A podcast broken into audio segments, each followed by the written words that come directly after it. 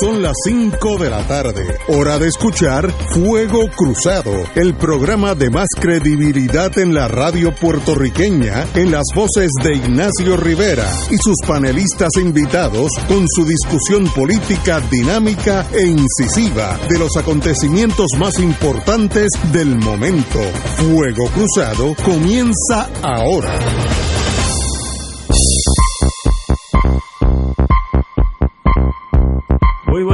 Amigos y amigas de Fuego Cruzado. Estamos aquí un miércoles, iba a decir martes, pero miércoles es el día de los Héctor.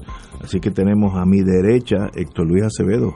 Muy buenas tardes. Un día, un día como mañana juró en 1946 Jesús Toribio Piñero Jiménez como primer gobernador Puerto Wow, Como usted se pasa diciendo esas cosas. Sí, sí, la historia es importante. Y a mi izquierda, el compañero don Héctor Richard. Muy buenas tardes. Buenas tardes, Ignacio, Héctor Luis y el pueblo de Puerto Rico que nos escucha, principalmente el pueblo más allá de San Juan, y caminando hacia Arecibo y llegando hacia Aguadilla, donde las piedras cantan.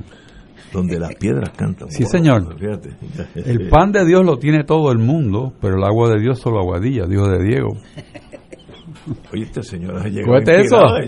inspirado. Me, me- me ha liquidado a la soltada. Te la puedo cantar algún día. ¿eh? Muy bien. Yo sé que él toca guitarra, así que.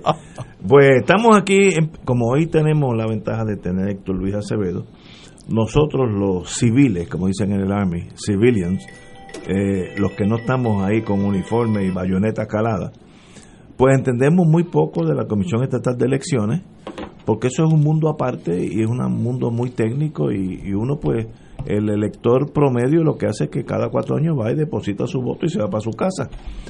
Pero en estos días ha habido una resaca en la Comisión Estatal de Elecciones, de donde uno, el ciudadano, los civiles como yo, dicen, pero ¿qué está pasando?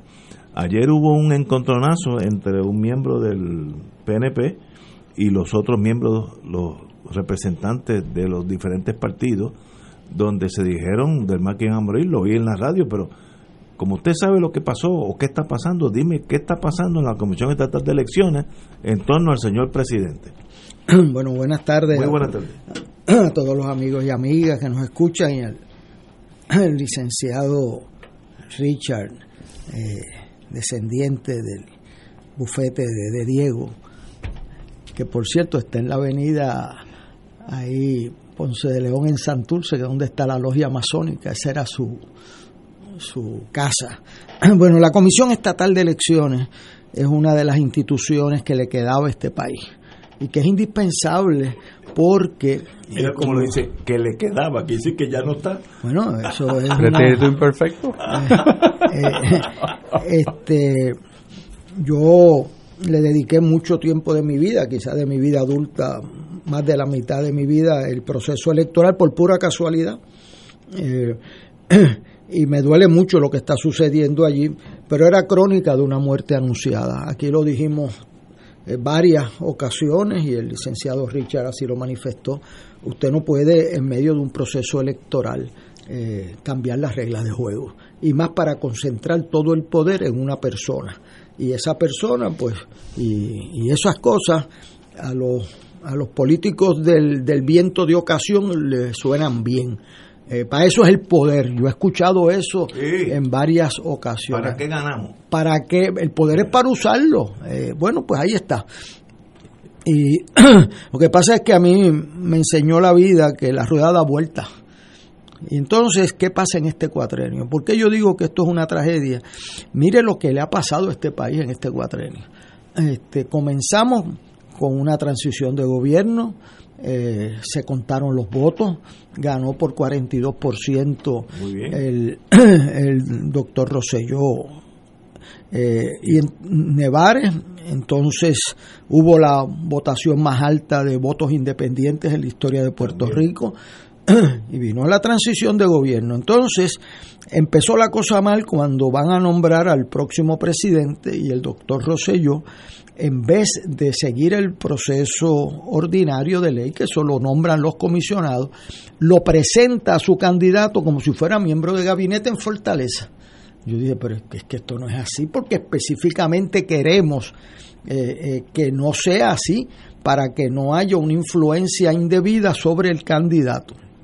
Lo que nadie sabía en ese momento, eh, nadie no, lo que algunos sabían y otros callaron, era que esa persona que, que nominó el doctor Rosello sabía que había violado la ley porque estaba en un chat de su campaña siendo juez.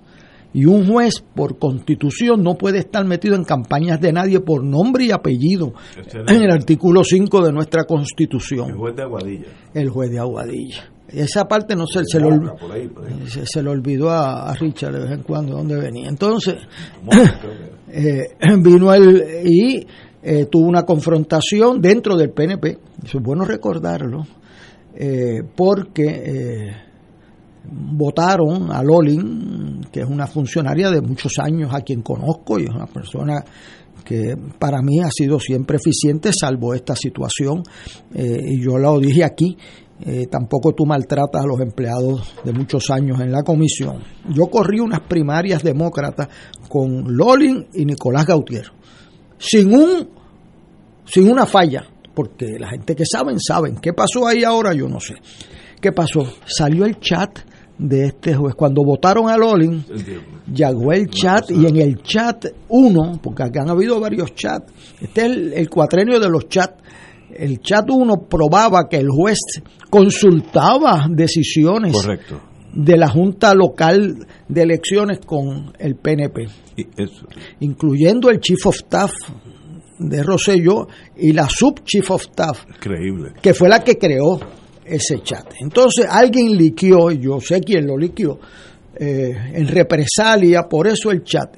Y salió y entonces tiraron le tiraron todo el golpe al juez, pero oye, y los abogados que sabían que el juez estaba violando sus cánones de ética judicial y la ley, eh, eso salieron, el, el FEI los limpió. Esa es la realidad. Algo como lo que yo quiero comentar ahorita que hizo ahora con el otro chat, el de ética, que son, tiene precedente único en la historia en Puerto Rico. Entonces, salió y tiraron un fake contra ese juez y lo sacaron convicto. Yo no sé, cuando la historia se vea más de lejos, cómo es posible que la persona que tiene la custodia de las elecciones en Puerto Rico ha sido convicto de violar la ley y la ley electoral en el sentido de que él estaba administrando la ley electoral cuando la violó. O sea, así empezó este cuatrenio. Luego trataron de nominar a un funcionario del PNP que no acató los resultados de la primaria de Fortuño y Rosello y el Senado dijo acá no manden eso porque lo vamos a colgar. O sea, segundo trae. Entonces el tercero, no someten el nombramiento de este eh, Dávila que está ahora, no lo someten a los comisionados, van directo al Senado y la Cámara por encima de lo que dice la ley y como era el secretario del Tribunal Supremo designado por la mayoría del Tribunal Supremo que le quitó ese poder a la presidenta del Tribunal Supremo, pues eh, los partidos de minoría dijeron, bueno, si el Supremo fue el que lo nombró, el Supremo lo va a respaldar y ni, ni impugnaron ese procedimiento. Y así es como llega este juez, que lo nombraron juez. Yo le indiqué a los amigos míos que estaban en el Senado y la Cámara que yo favorecía que lo confirmasen de juez para que tuviera más independencia en su quehacer. Se lo dije a él personalmente en un programa de televisión. Él no era juez antes. Él no era juez antes, era el secretario del Tribunal Supremo. Y entonces hacen un gesto de nombrar los jueces y yo dije, muy bien, para que tenga independencia de criterio. Le dije, usa la independencia de criterio y gánese las minorías, que esto es una crisis institucional en Puerto Rico. E hizo lo contrario. Entonces llegó el issue de las primarias. Y aquí se olvidan que las primarias, primero yo critiqué que mi partido favoreciera el cambiar la fecha de las primarias. Y, hace cuatro años demandé la Comisión de Derechos Civiles cuando el Partido Popular se alejó de su, de, su norma de defender la intención del elector con las máquinas de votación. Así que, y algo muy doloroso para mí, pero como dijera Fernando Chardón, Puerto Rico va primero, mi familia y después el partido. Eso, en el libro de Fernando Chardón, fuera secretario de Estado de Luis Aferré, eso queda como una nota en la historia. De hecho, así empecé esa conferencia de prensa yo. Y ahora, ¿qué pasa? Pues colapsó, se, se, se pospusieron las elecciones de junio a agosto las primarias, se pospusieron dos meses, Ignacio. O sea, no fue que se adelantaron y no pidieron, no mandaron imprimir las papeletas ni en abril, ni en mayo, ni en junio. Vinieron a hacerlo un mes antes de las primarias y por eso estaban tan atrasados. Esta semana fue que mandaron a pedir el papel de las elecciones. ¿Por qué razón tienen que esperar agosto para pedir ese papel? No hay ninguna razón para pedir este, ese papel. Si hay una huelga de, de en Canadá, o en la transportación. O sea, ninguna necesidad. Eso es negligencia. Eso es negligencia. falta de peritaje, vamos a ponerlo así. Es la misma cosa. Bueno, llega un momento en que la negligencia se torna tan grave que pasa de rango. Y eso es lo que pasa. Entonces, pues, eh, el día de las primarias, la gobernadora, la comisionada residente, el presidente del Partido Popular, todo el mundo le pidió la renuncia al presidente. Y si no renuncia, le formulamos cargo. Eso está grabado. Eso, Eso está grabado. El presidente del Senado, todo el mundo. Y entonces él dijo que iba a renunciar. Y después, eh, vientos de ocasión le hicieron cambiar de opinión para quedarse atornillado allí, en medio de una negligencia clásica. Y hay siete querellas que se van a ver el martes que viene sobre a menos de 60 días de las elecciones. Que es una Estamos crisis en, una crisis grave. Entonces, a mí me ha sorprendido que el licenciado Pierluisi, a quien conozco en parte, eh, a través de los años, haya dicho una cosa un día y dicho lo otro, y entonces el domingo sale diciendo que van a discutir cinco candidatos, lo dijeron en televisión, lo dijeron en el periódico, y ayer dice, no, no, vamos a discutir el, el del alterno, pero si el issue no es el alterno, el issue es el presidente en propiedad que se tiene que ir y buscar una persona respetada y respetable que dirige este proceso y que sepa lo que tiene entre manos porque aquí se nos pueden ir la esencia de Puerto Rico. porque yo digo la, esencia? Porque el proceso electoral es el que adjudica todas las demás controversias. Eso lo dijo el Supremo de Estados Unidos, el, el, juez Juárez, mejor que nadie. Mire, este derecho al voto es preservativo, decía él, eh, protege todos los demás derechos, porque ¿quién va a hacer las leyes si el que sale sale minado en su, en su legitimidad? Quién va a hacer las leyes. Así que Puerto Rico enfrenta hoy un reto al liderato político, a los presidentes de los partidos que son los candidatos a gobernador deben reunirse si hay duda y que, eh, asuman la responsabilidad. Tiempo que se pierde es uno que no nos regresa. Estamos exactamente a 60 días de las elecciones hoy.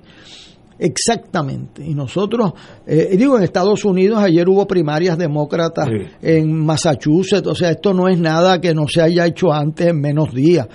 Pero en el ámbito puertorriqueño estamos atrasados porque hubo que posponer dos meses las primarias y después hubo que hacer una segunda primaria el 16 de agosto. Así que mi esperanza mi convicción es que hay que sacar al presidente, ver eh, cómo se ponen de acuerdo los comisionados y yo creo que hay la mejor voluntad de hacerlo. Lo único que uno no puede decir una cosa el sábado, otra el domingo y el lunes lo contrario. Eso no se puede bregar así. Y están bregando con una institución que necesita sobre todo credibilidad y competencia. Compañero Richard. Pues si no hay voluntad de cambiar la persona, porque obviamente no la hay. Lo que hay son manejos para no hacerlo. Y eso es obvio. Y los casos que están pendientes, pues entiendo que se desestimaron cuatro de ellos ya. Y, lo que queda, pues no sé lo que va a pasar en, el tribunal. Eh, yo estoy seguro que el que no tenga éxito el martes pues seguirá para el Supremo y el Supremo tendrá el superconflicto que nosotros predijimos hace mucho tiempo, que queda palmariamente claro que el Supremo no tiene nada que hacer metido en la ley electoral porque es el juez. O sea, empezamos porque el, el, incumbente está ahí con esa bendición. ya, ya tiene una bendición Y ahora, pues, si se le adjudica que violó la disposición eh, de la propia ley, y entiendo yo, hasta de, lo que es el desempeño en, en, su función, ya bien como, como, como persona dirigiendo un estamento del gobierno, pues entonces eh, se va a quedar en el proceso porque son 60 días y no va a pasar nada. Mientras tanto, ¿qué pasa con la inscripción de la gente que no se ha inscrito? O sea, eso se olvidó. O sea, que, que aquí hay un derecho de gente que tiene derecho, debo decir otra vez, de estar en las listas para votar. Y eso no, no se le está dando ningún tipo de promoción, ni decir cómo se hace, ni, ni cuándo está abierta la HIP, nada. Hay un silencio. Que debo pensar que hay un diseño para que no se inscriban. Entonces, ¿dónde está el derecho fundamental al voto del que lo quiere ejercer? Si no te da un cauce, te tienes que convertir en un Sherlock Holmes para buscar dónde es que tú te puedes inscribir y a qué hora y por cuántos días. Porque eso tiene una fecha límite. Eso no. Entonces, el pueblo no conoce cuál es la fecha límite. Pues, pero supone que la, de hoy, por mí, la comisión, 14 de septiembre. 14 de septiembre. La comisión tienen una obligación. Eso ya mismo. Claro, un deber afirmativo. En ley, en ley, de, de, hacer campañas que no las hicieron en las escuelas, no las hicieron en la universidad, y ahora pues tampoco para Pero el público. Eso es, eso o sea, eso es criminal. Eso es maldad o es negligencia. Bueno, yo, yo, creo, yo creo, yo no creo en las casualidades. Esto es diseño. Ay Dios. Pues Ignacio, pero no, no, no, abogado. no, yo, no, yo, te, voy a decir que, yo, yo, creo en las casualidades, pero esta no es una de ellas, ¿sabes? ¿Sabes? Yo quisiera estar equivocado. Wow. Pero es que todo va cayendo en sitio. Empezamos por la ley. Dijimos exactamente todo lo, que, iba a pasar. Y pasó. Y no en una sola forma. cartas, programas radiales, eh, artículos de periódico. ¿Qué más podía hacer los ciudadanos? ¿Okay? Estamos diciendo que nosotros hemos asumido el rol que le toca al gobierno y a la Comisión Estatal de Elecciones. Eso lo hemos hecho nosotros los ciudadanos, no solamente los que estamos aquí, montones de gente. Y, y entonces, con las inscripciones, igual. Hemos dicho lo mismo, esto no está pasando, se va a acabar. Con el papel, se dice lo mismo. Pero una, una pequeña disloque en la cadena de distribución, nos quedamos sin papel. Y como tenemos unas máquinas que den solamente un papel, y tenemos una ley electoral que dice solamente cómo se puede votar, que tiene que ser con lupa, para poder ver dónde voy a poner la X. Pues entonces es un sistema atropellado. ¿sí? Atropellado. ¿Y quién gana si tuviera Chiri Martín o, el doctor Cátara, que diríamos que está, ¿cómo que es la frase de Cátara? Así mismo. Eh, sí, ay Dios, se me olvidó ahora. Esa, este esa misma palabra eh, que está en atrofia. Ah, atrofiado. ¿Eh? Un pues está atrofiado, no funciona. ¿Por qué? Porque parte fundamental no está en su sitio y tampoco hay voluntad de ponerle en sitio. Pero, pero ¿por pues, qué? vamos a una pausa, pero ¿y, ¿y por qué? ¿Quién quiere derrumbar el sistema? Vamos a eso ahora. Vamos. Fuego Cruzado está contigo en todo Puerto Rico. En Oro 92.5 FM, Radio Paz 810 y el Canal 13 estamos trabajando a tono con la emergencia que en estos momentos está viviendo Puerto Rico. Estamos ofreciendo nuestros servicios al máximo con el personal disponible según nos permitan las circunstancias. Si tiene un mensaje para ofrecer a sus asociados, clientes o personal, solo tiene que llamar al 787-349-7949.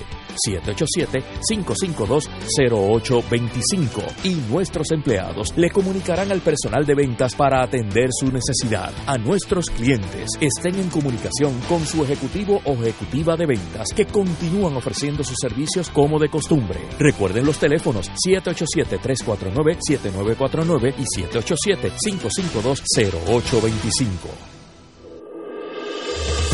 Fuego Cruzado, el programa de más credibilidad en la radio puertorriqueña, es ahora la tribuna abierta de análisis noticioso, con diversas perspectivas que exploran el trasfondo de lo que acontece a diario y cómo nos afecta. Escucha Ignacio Rivera y sus panelistas invitados de lunes a viernes en Fuego Cruzado en transmisión diferida a las 10 de la noche por Oro 92.5 FM.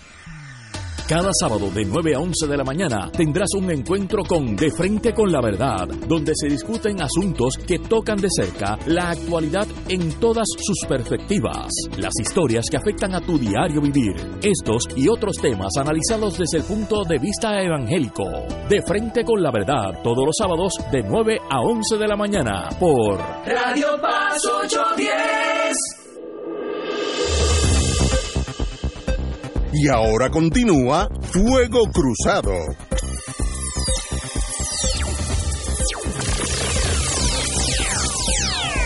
Regresamos amigos amigas. Yo lo estoy oyendo a ustedes y me da una especie de escalofrío emocional.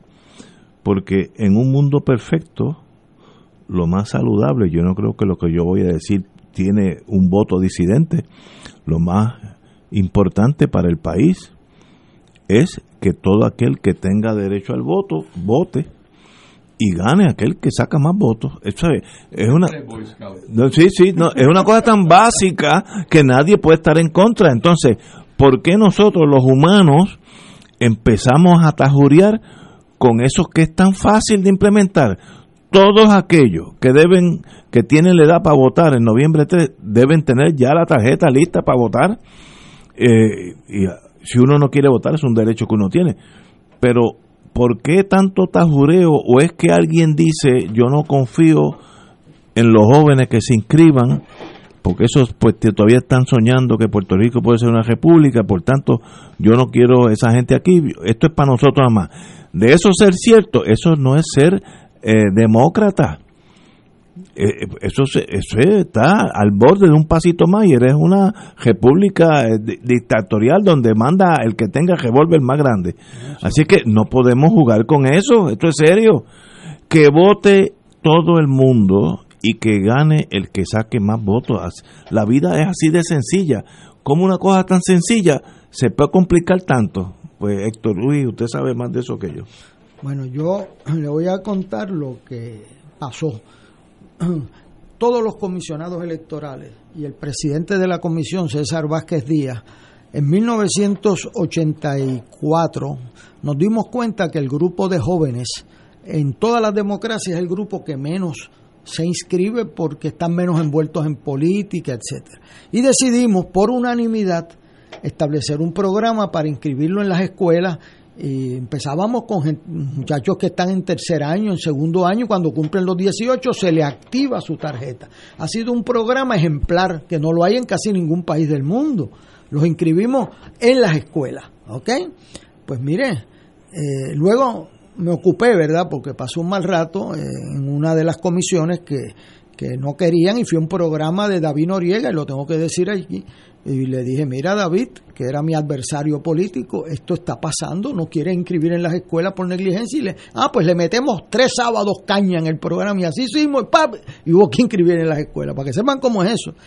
Este, y busqué a mis adversarios políticos, del PNP también, McClintock, etcétera. Entonces, ahora vienen y lo pusimos en la ley, artículo 6016 de la ley electoral, la comisión implementar un programa de inscripción en las escuelas. Pues miren, este cuatrenio, ¿usted sabe cuántos miles se han inscrito? Ni uno. Ni uno. Ni incumplieron la comisión totalmente. que, no, entiendo.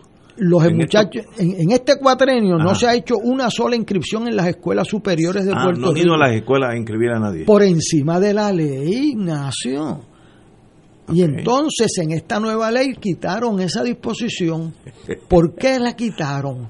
O sea, ¿por qué no van a inscribir los muchachos en las escuelas? ¿Por qué no han abierto eh, la HIP citando a los muchachos de cuarto año? Que son miles. Yo veo que les regalan computadoras, le hacen ceremonia, oiga, y le niegan su derecho más básico que es a estar inscritos y después que voten como quieran porque esos muchachos, uno, el que diga que sabe cómo van a votar, No. está equivocado. Los jóvenes van a escuchar y deciden, claro, después de lo que pasó en el verano del 19, yo vi que la, el presidente de la comisión no mostró ningún interés. ¿De dónde le salió el no mostrar interés? Tenía a los empleados, pagan eh, ahí, a los empleados pagan la renta de las HIPS que tienen, saben cómo hacerlos, van para la escuela Lloren Torres el lunes, avisan allá y lo hacen, van para la de San Sebastián y lo hacen y lo han hecho. ¿Por qué no lo hicieron? Eso es una cosa terrible. Y ahora, el 14, hoy estamos a 12 días de esa fecha, se vence, se cierra el registro electoral y hoy en Puerto Rico hay más de 150 mil electores jóvenes menos que hace cuatro años menos, las HIP están abarrotadas y ahora no hay, me informaron ayer que en varias HIPs no hay Tinta o- la, o la la- laminilla, laminilla, sí. la laminilla para Así. la tarjeta electoral, claro. En la nueva ley electoral le quitaron el requisito abriendo unas puertas, porque de hecho la tarjeta de guiar en Puerto Rico tú no tienes ni que ser ciudadano americano. Para Eh, guiarse, pa- of course. eh, no tienes que No, ser no, ciudadano. sí, correcto. Y con esa tarjeta puedes votar ahora en Puerto Rico, ¿sabes? Este, o sea que no necesitan Espérate, espérate, que yo, no, que yo, yo, yo estoy aprendiendo aquí, espérate. Hasta hoy, hace unos 20 segundos, para votar un ciudadano tenía que enseñar la tarjeta electoral. Bueno, pues eso lo acaban de enmendar Ah, no, no sabía y eso. le permiten que voten con, con la licencia de conducir. con la licencia a conducir, con el pasaporte, con cualquier Con identificación. cualquier identificación. Este, Bueno, es- en muchos estados, eso es así. la licencia de conducir es el carnet. Es, es correcto y la inscripción a veces me dijo a mí Pablo, un amigo mío, que se inscribió con cuando sacó la licencia de guiar. Este, pero eso no es así aquí porque en Estados Unidos tienen que buscar cómo ingresar electores eh, a como de lugar. De hecho, mi hija trabajaba en eso en Boston y el día que el Gran Combo celebró los 40 años, que estaba aquello lleno de boricuas allí, que nos eh, Ah, allí inscribió cientos de puertorriqueños. O sea, Sí, sí, sí. ah, pero aquí en Puerto Rico hemos sido muy celosos. Es más, más. Con, claro, porque aquí la historia también se lee. Aquí en Puerto Rico hubo 20 30 pueblos que tenían más electores que habitantes en 1936. Eso está en el Congressional Record. O sea, aquí el voto adelantado ese enmendaron esa última hora en el 2012 y aparecieron 12 mil electores encamados, incluyendo unos muertos. Enseguida uno de los amigos de, de Ignacio dijo, esa estaba bien encamada porque estaba muerta cuando se inscribió este, la señora Figueroa y otros más en Guaynabo y no nadie ha ido preso por eso, que la impunidad es una... Increíble eso. Y eso pues lo que sucede ahí, el voto de los jóvenes es un voto que ha sido eh, afectado gravemente en este cuatrenio y ahora eh, si esto sigue así lo que va a pasar es que van a abarrotar las HIPS porque al final la semana que viene no han hecho propaganda para eso. Mire, ese teléfono mío yo he tenido que dar más solicitudes de voto adelantado que nunca antes en mi vida ni cuando era comisionado yo las paso por ahí. Eh, jueces, eh, personas que tienen más de 60 años, bueno, eso es una cosa tremenda. Y me dicen, ¿y dónde la consigo? Yo te la envío, porque si me pongo a decir, busca ya la sí. página o lo que sea, va y no aparece. Así que estamos en una crisis de las esencias. Eh, nosotros no debemos hacer buenos programas de radio diciendo las cosas que pasaron mal. Este país eh, venían a verlo, eso me lo dijo el director de un periódico internacional a mí. Nosotros vamos de Chile a ver a Puerto Rico cómo se hacen las cosas eh, sin un solo incidente. Vi el pueblo de Puerto Rico con toda esta crisis, ni un solo incidente, eso es ejemplar. Los funcionarios de colegio del PNP y del Partido Popular arriesgando su vida dos veces dos veces este mes pasado, eh, ejemplar. O sea que aquí lo que está malo es la comisión. ¿Por qué está mala la comisión? ¿Qué- qué porque, es quisieron dar un golpe de Estado para Rivera Chats controlar la comisión y ahora, eh, eh, como la vida da vuelta, se puede quedar sin la soga y sin la cabra. Porque aquí, cuando tú... Eso me lo dijo a mí Belaval.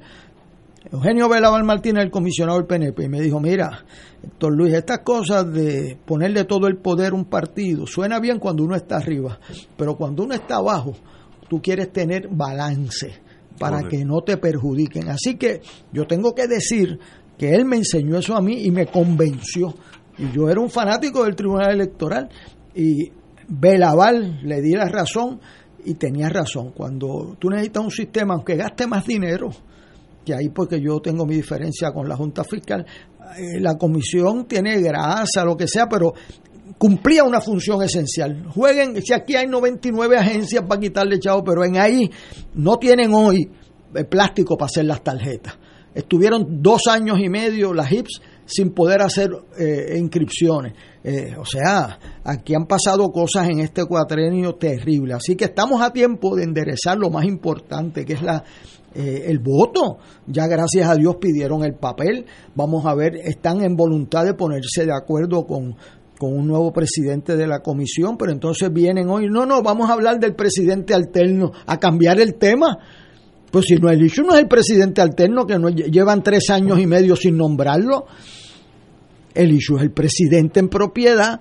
Y como dice Richard, ahí hay una maniobra que uno no se le escapa a esta distancia de mantener el que está. Y así que ahí es cuestión de opinión pública de que el costo político de mantener esta situación de control unitario del el presidente de la comisión y de los procesos electorales le cueste más votos de los que le da al partido en el poder. La gobernadora ha perdido una gran oportunidad. De hecho, yo creo que ya le costó en parte la elección eh, el haber apoyado ese proyecto porque perdió la credibilidad y la, el asunto de que miente, pues se lo pegaron y después, pero nosotros lo habíamos dicho que no tenía palabra y ahí está. Este, y ahora va a perder el puesto y el respeto, que es lo peor que uno le puede pasar en la vida pública. Uno puede perder los puestos.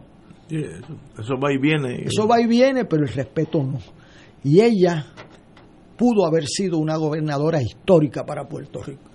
Todavía ya le queda mucho menos poder, pero todavía puede hacer algo por el país.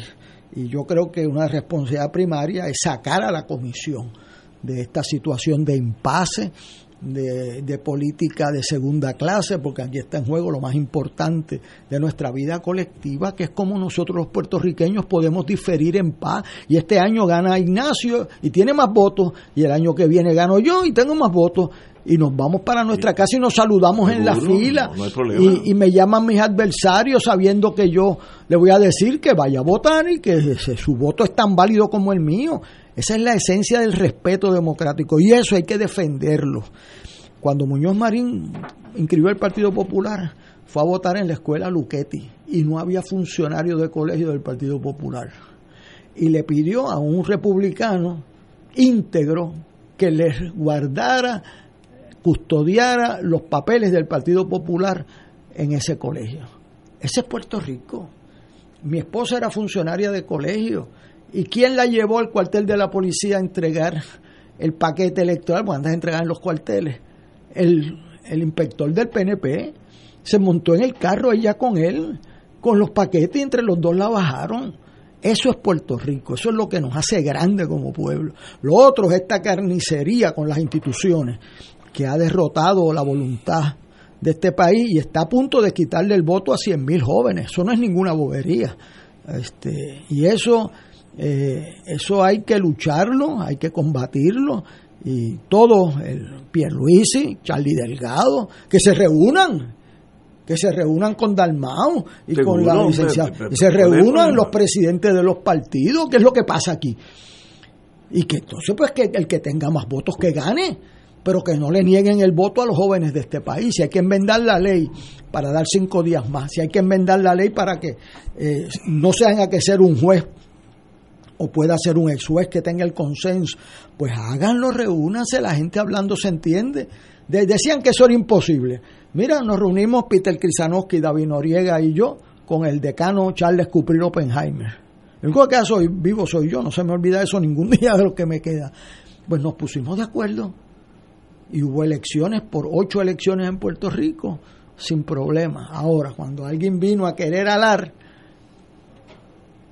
pues entonces ahí está la circunstancia. Así que se ha podido en nuestra historia, es el reclamo de limpieza electoral, de, de, de, lo que nos hace grande como pueblo, que es el respeto entre personas que piensan diferente y que gane el que tenga los votos limpios.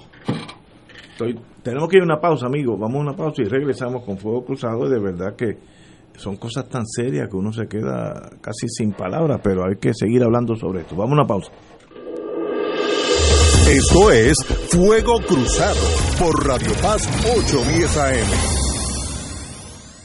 Si estás harto de tanta corrupción, de tanta mentira, del inversionismo político, si estás cansado de rojos y azules, azules y rojos, si estuviste con tu corazón, con tus oraciones, con tu coraje en el verano del 19, si estás creyendo que tener un gran país es posible, te lo digo, tú estás con Victoria Ciudadana. Este noviembre, la victoria es de todos y todas. Anuncio pagado por el Comité de Gastos Independientes de SPT, no autorizado por el candidato aspirante o partido alguno. Fuego Cruzado está contigo en todo Puerto Rico. 2.6 millones de autos en Puerto Rico, algunos de ellos con desperfectos.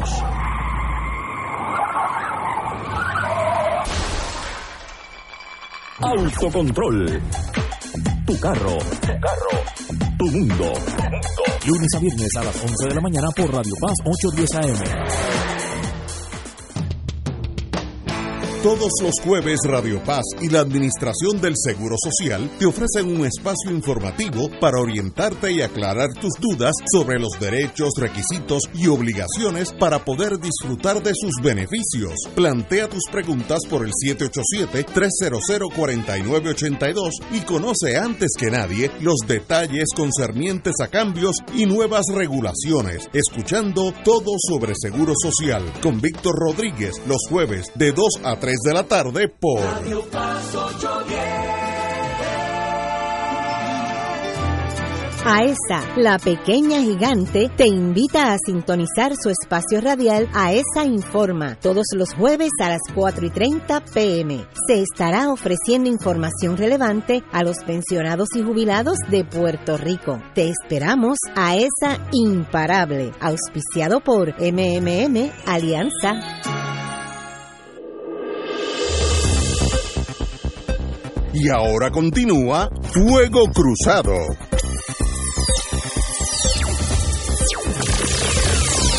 Regresamos, amigas, amigas, Fuego Cruzado. A las 6 de la tarde vamos a tener por la vía telefónica a la directora de la Junta de Supervisión Fiscal, para decir el nombre correctamente, la señora Yaresco. Así que eh, obviamente se tiene que manejar ese, eh, esa entrevista en inglés, porque no eh, traducir palabra a palabra pues tomaría el doble de tiempo. Y casi todos ustedes que nos están oyendo, si no todos, pues por lo menos hablan el inglés, pues así como yo, con acento, pero lo hablamos. así que a las 6 de la tarde la señora Yaresco estará con nosotros. Yo no entiendo, hay menos votantes por la emigración, hay menos votantes porque no se han inscrito, hay menos votantes porque la, juventud está tan decepcionada con los nosotros, la generación nuestra, que ya ni le importa el mundo político, o todos esos factores hacen un cóctel negativo para las elecciones. Doctor Rachel. Yo creo que dice, dice verdad, todas esas situaciones desembocan en una población de votantes diezmada para estas elecciones. Y obviamente todo el mundo tiene su teoría de cómo la edad incide en la manera de votar y cuántas personas pues no saben hacer una cruz en un cuadrito eh, y buscan arrimar la, la sardina. Pero, como decíamos eh, aquí en, durante el break, pues realmente si tú no tienes un sistema que sea justo, predecible y confiable para todos los que participan, el mundo da vuelta. Y hoy gana Ignacio y mañana gana Héctor. Y cuando uno está en minoría, quisiera tener por lo menos la confianza de que el sistema funciona. Y esa es la institucionalidad de que estamos hablando aquí y se han hecho foros en universidades y cada vez que hay oportunidad de comunicar públicamente no podemos dejar que se diezme la institucionalidad porque entonces no funciona para nadie. No es para unos hoy y mañana los otros no, sí. Tiene que funcionar para todos siempre. Y eso no, no va a pasar. ¿Por qué? Porque diseñamos diezmar la Comisión Estatal de Elecciones de sus funciones y de sus garantías y los pesos y contrapesos que daban lugar a que hubiese confianza. Y eso es lo que no hay. No hay confianza. Y entonces cuando tienes un sistema que no funciona, y no es porque lo digamos nosotros, todo el mundo vio el escandaloso performance de la comisión. O sea que, que el día de, la, de, la, de los eventos electorales todo el mundo dijo, hay que sacar a esta persona. ¿Verdad? Eso no ha cambiado. La opinión del Tribunal Supremo, en el caso de precisamente la primaria, poco falta para decirle palabras que no son aptas para decir en radio. O sea, por, porque es que los jueces se dieron cuenta, no son tontos. Pero lo que tú decías, si hay una teoría de que eliminando el universo de votantes le beneficia a un partido determinado, pues sí la hay. Y este diseño, a menos que no sea fortuito, que yo no creo en eso, yo creo en el diseño, y si me prueban que estoy equivocado, aleluya, qué bueno. Pero yo, yo soy abogado y, todo aquí, y uno sabe que dos y dos son cuatro, casi siempre. O sea, que, que la probabilidad de que eso sea así, pues así. Quizás dos y dos no son cuatro en otro sistema, pero normalmente es cuatro. Y aquí si tú haces ese cóctel, cambias la ley, no inscribes la gente, eh, pones un presidente que no fomenta nada de lo que supuestamente debe estar haciendo, pues entonces, ¿qué tú me concluirías de un diseño como ese? Que no hay diseño, que mira que es que son buena gente, pero no sabemos. Bueno, pero si no sabemos no debe estar en la posición. O sea, ¿para qué lo nombra? No fue para dirigir una, una fábrica de hacer tornillos, es para administrar un sistema electoral que consiste en asegurar que las elecciones son confiables, el sistema es confiable y que el mayor número de votantes tienen acceso a esa votación. Y ninguna de las dos se está dando, ninguna de las dos. Así que podemos hacer lo que sea, pero yo pienso que no va a haber ningún cambio en la presidencia de la comisión. Yo creo que eso es así. Que ese señor se que no, sí, porque el, el ay bendito va a estar por ahí dando vueltas.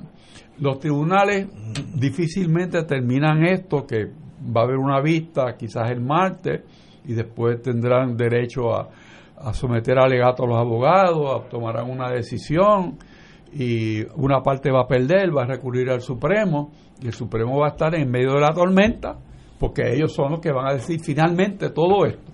El sistema electoral más el, rol de juez. Son dos jueces, dos, dos roles que para mí son incompatibles.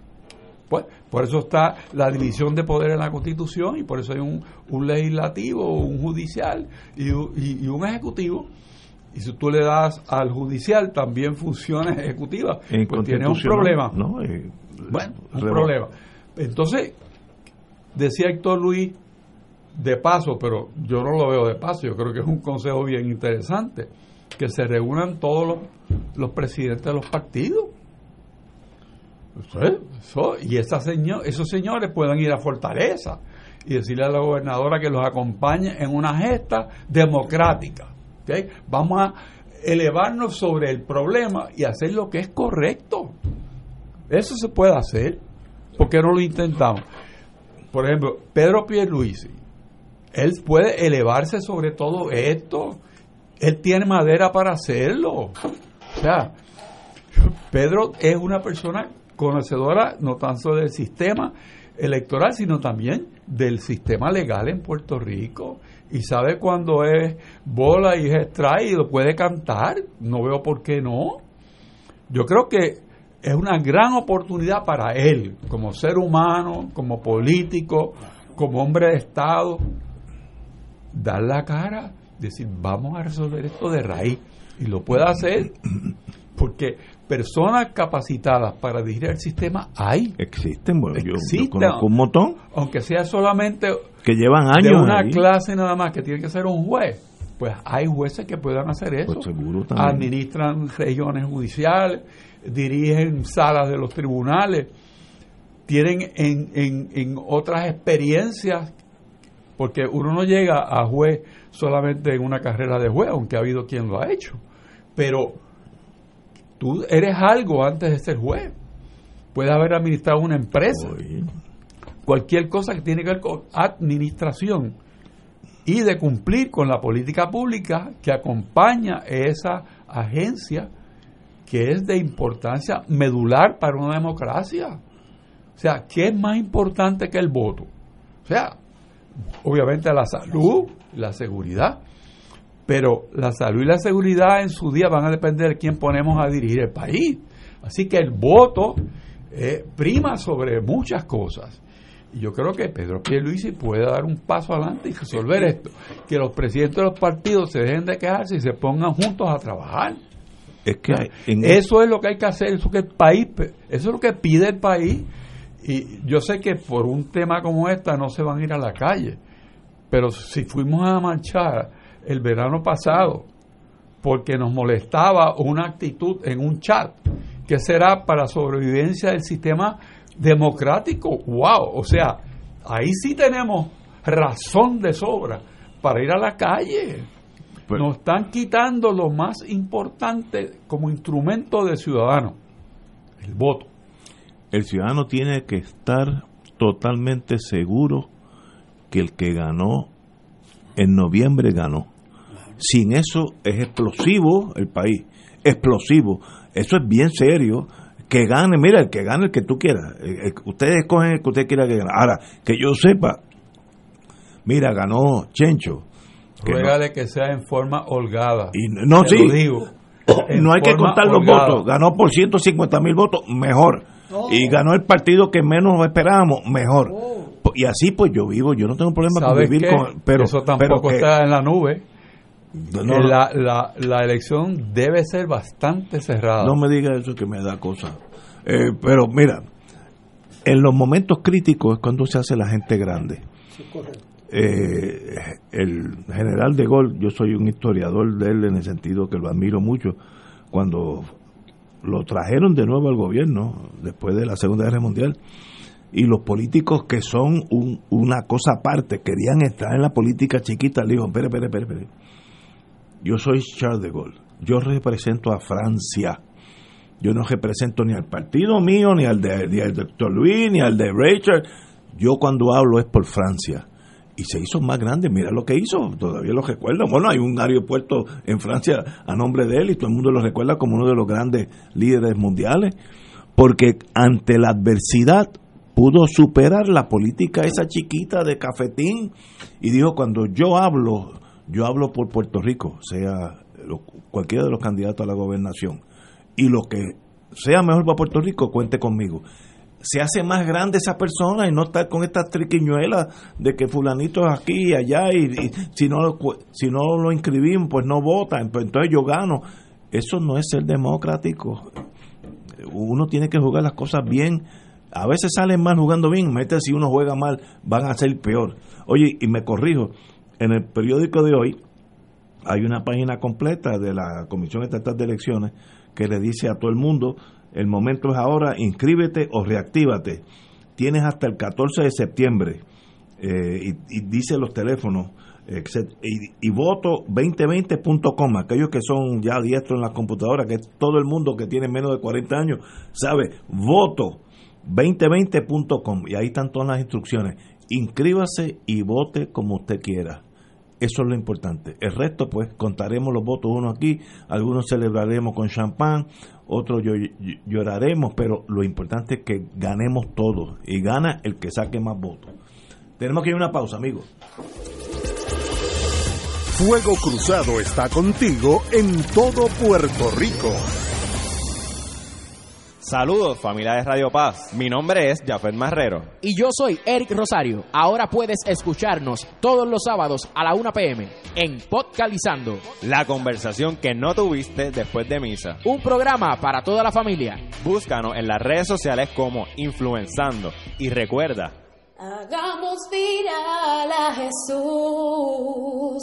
En Radio Paz 810 AM agradecemos las contribuciones de nuestros oyentes recibidas a través de ATH Móvil durante esta larga cuarentena, que nos ha permitido mantenernos en el aire a pesar de la difícil situación económica que nos ha golpeado duramente. Permanecemos a flote, pero cada vez es más cuesta arriba la misión de seguir operando este ministerio radial al servicio de nuestros hermanos en la fe y nuestra iglesia. Ahora más que nunca necesitamos de tu solidaridad. Entrando a la aplicación ATH móvil de la siguiente manera. Paso número uno, marca Pay Business. Paso 2, busca Radio Paz 810. Número 3, escribe la cantidad del donativo. Y número 4, presiona enviar. Muchas gracias por tu ayuda y mil bendiciones ahora y siempre. Fuego Cruzado, el programa de más credibilidad en la radio puertorriqueña, es ahora la tribuna abierta de análisis noticioso, con diversas perspectivas que exploran el trasfondo de lo que acontece a diario y cómo nos afecta. Escucha Ignacio Rivera y sus panelistas invitados de lunes a viernes en Fuego Cruzado en transmisión diferida a las 10 de la noche por Oro 92.5 FM. Y ahora continúa Fuego Cruzado. Después del calentón que me he dado con los amigos aquí, eh, analizando la importancia suprema de las votaciones y cómo deben ser llevadas a cabo sin la menor duda. Tenemos con nosotros, vamos a cambiar el tema momentáneamente, tenemos con nosotros el amigo ya de Fuego Cruzado, Víctor Rosario, de Health Quality Systems. Eh, estamos hablando de agua, que la tengo aquí al frente tuyo, una, una botellita de agua. ¿Cuán importante es tomar agua de calidad y alcalina, compañero? Pues primeramente somos 80% agua eh, y el agua es lo que va a determinar nuestra salud. Primeramente, pues tenemos que entender que el cerebro es 74.5 agua, los huesos 22%, la sangre, que es la vida, es 83% agua. Entonces le echamos al carro el mejor aceite y tomamos agua mala. Porque muchas personas lamentablemente pues no entienden lo que es la salud hasta que la pierden. El agua alcalina pues tiene la ventaja de que nosotros damos agua completamente pura y luego eh, la alcalinizamos haciendo que entonces desintoxique el cuerpo y vamos a evitar también enfermedades del hígado, de los riñones, vamos a rebajar aquellas personas que estemos sobrepeso, pues vamos a rebajar también y tiene una gran ventaja que el doctor Otto Warburg, dos premios Nobel en medicina, él comprobó científicamente que puede curar hasta el cáncer, que es la primera causa de muertes en el país. Además de que mejora también el, corazón, o sea que son las primeras dos causas de muerte. De hecho, él dice que ninguna enfermedad puede en un entorno alcalino y oxigenado. ¿Por qué el agua de botella y los filtros pueden ser una práctica fraudulenta en algunos casos? Pues porque la gente no sabe lo que están tomando, la gente cree que porque está en una botella es buena y es por eso que es importante hacer un análisis del agua que estás to- comprando o el filtro que tienes porque tú tienes derecho de saber qué estás tomando y el propósito nuestro es hacerle cinco pruebas al agua con un equipo de laboratorio que va a identificar si hay contaminación que a corto o largo plazo puede ser nocivo para la salud. Yo me acuerdo hace unos años, voy a desviarme momentáneamente, eh, cuando yo trabajaba en Pueblo, nosotros importamos un agua con unos nombres, no voy a decir, y unas etiquetas preciosas, etcétera. Y un día vino Food and Drug Administration y se la llevó todo. De hecho, hacían daño. aquí se han Eso- hecho eso, eso estudios- me pasó a mí, así que no estoy inventándome un caso. Él pasó en Pueblo hace unos años. DACO hizo un estudio, encontró plomo, cadmio y sodio. El laboratorio BioWell, certificado por EPA, por EPA encontró hasta 5.700 unidades de bacterias fecales en las principales aguas embotelladas en Puerto Rico. Imagínense uno compra el agua del inodoro y pagándola a 1.29, 1.33. Hay gente que buscan agua importada. Mire, Sí. importando las bacterias fecales. O sea, eso es una cosa completamente ilógica. Hervir o cocinar el agua de la pluma Pues, es conveniente. gente- fí- fíjese que mucha gente compra agua de botella y cocina con el agua de la pluma porque lo que se entiende es que cuando usted la calor. hierve la regla. Entonces, si el agua viene con ese fecales de humanos y de animales, esa es la el agua para hacer arroz, lavarse la boca, enjuagar el vaso, el plato, el cubierto.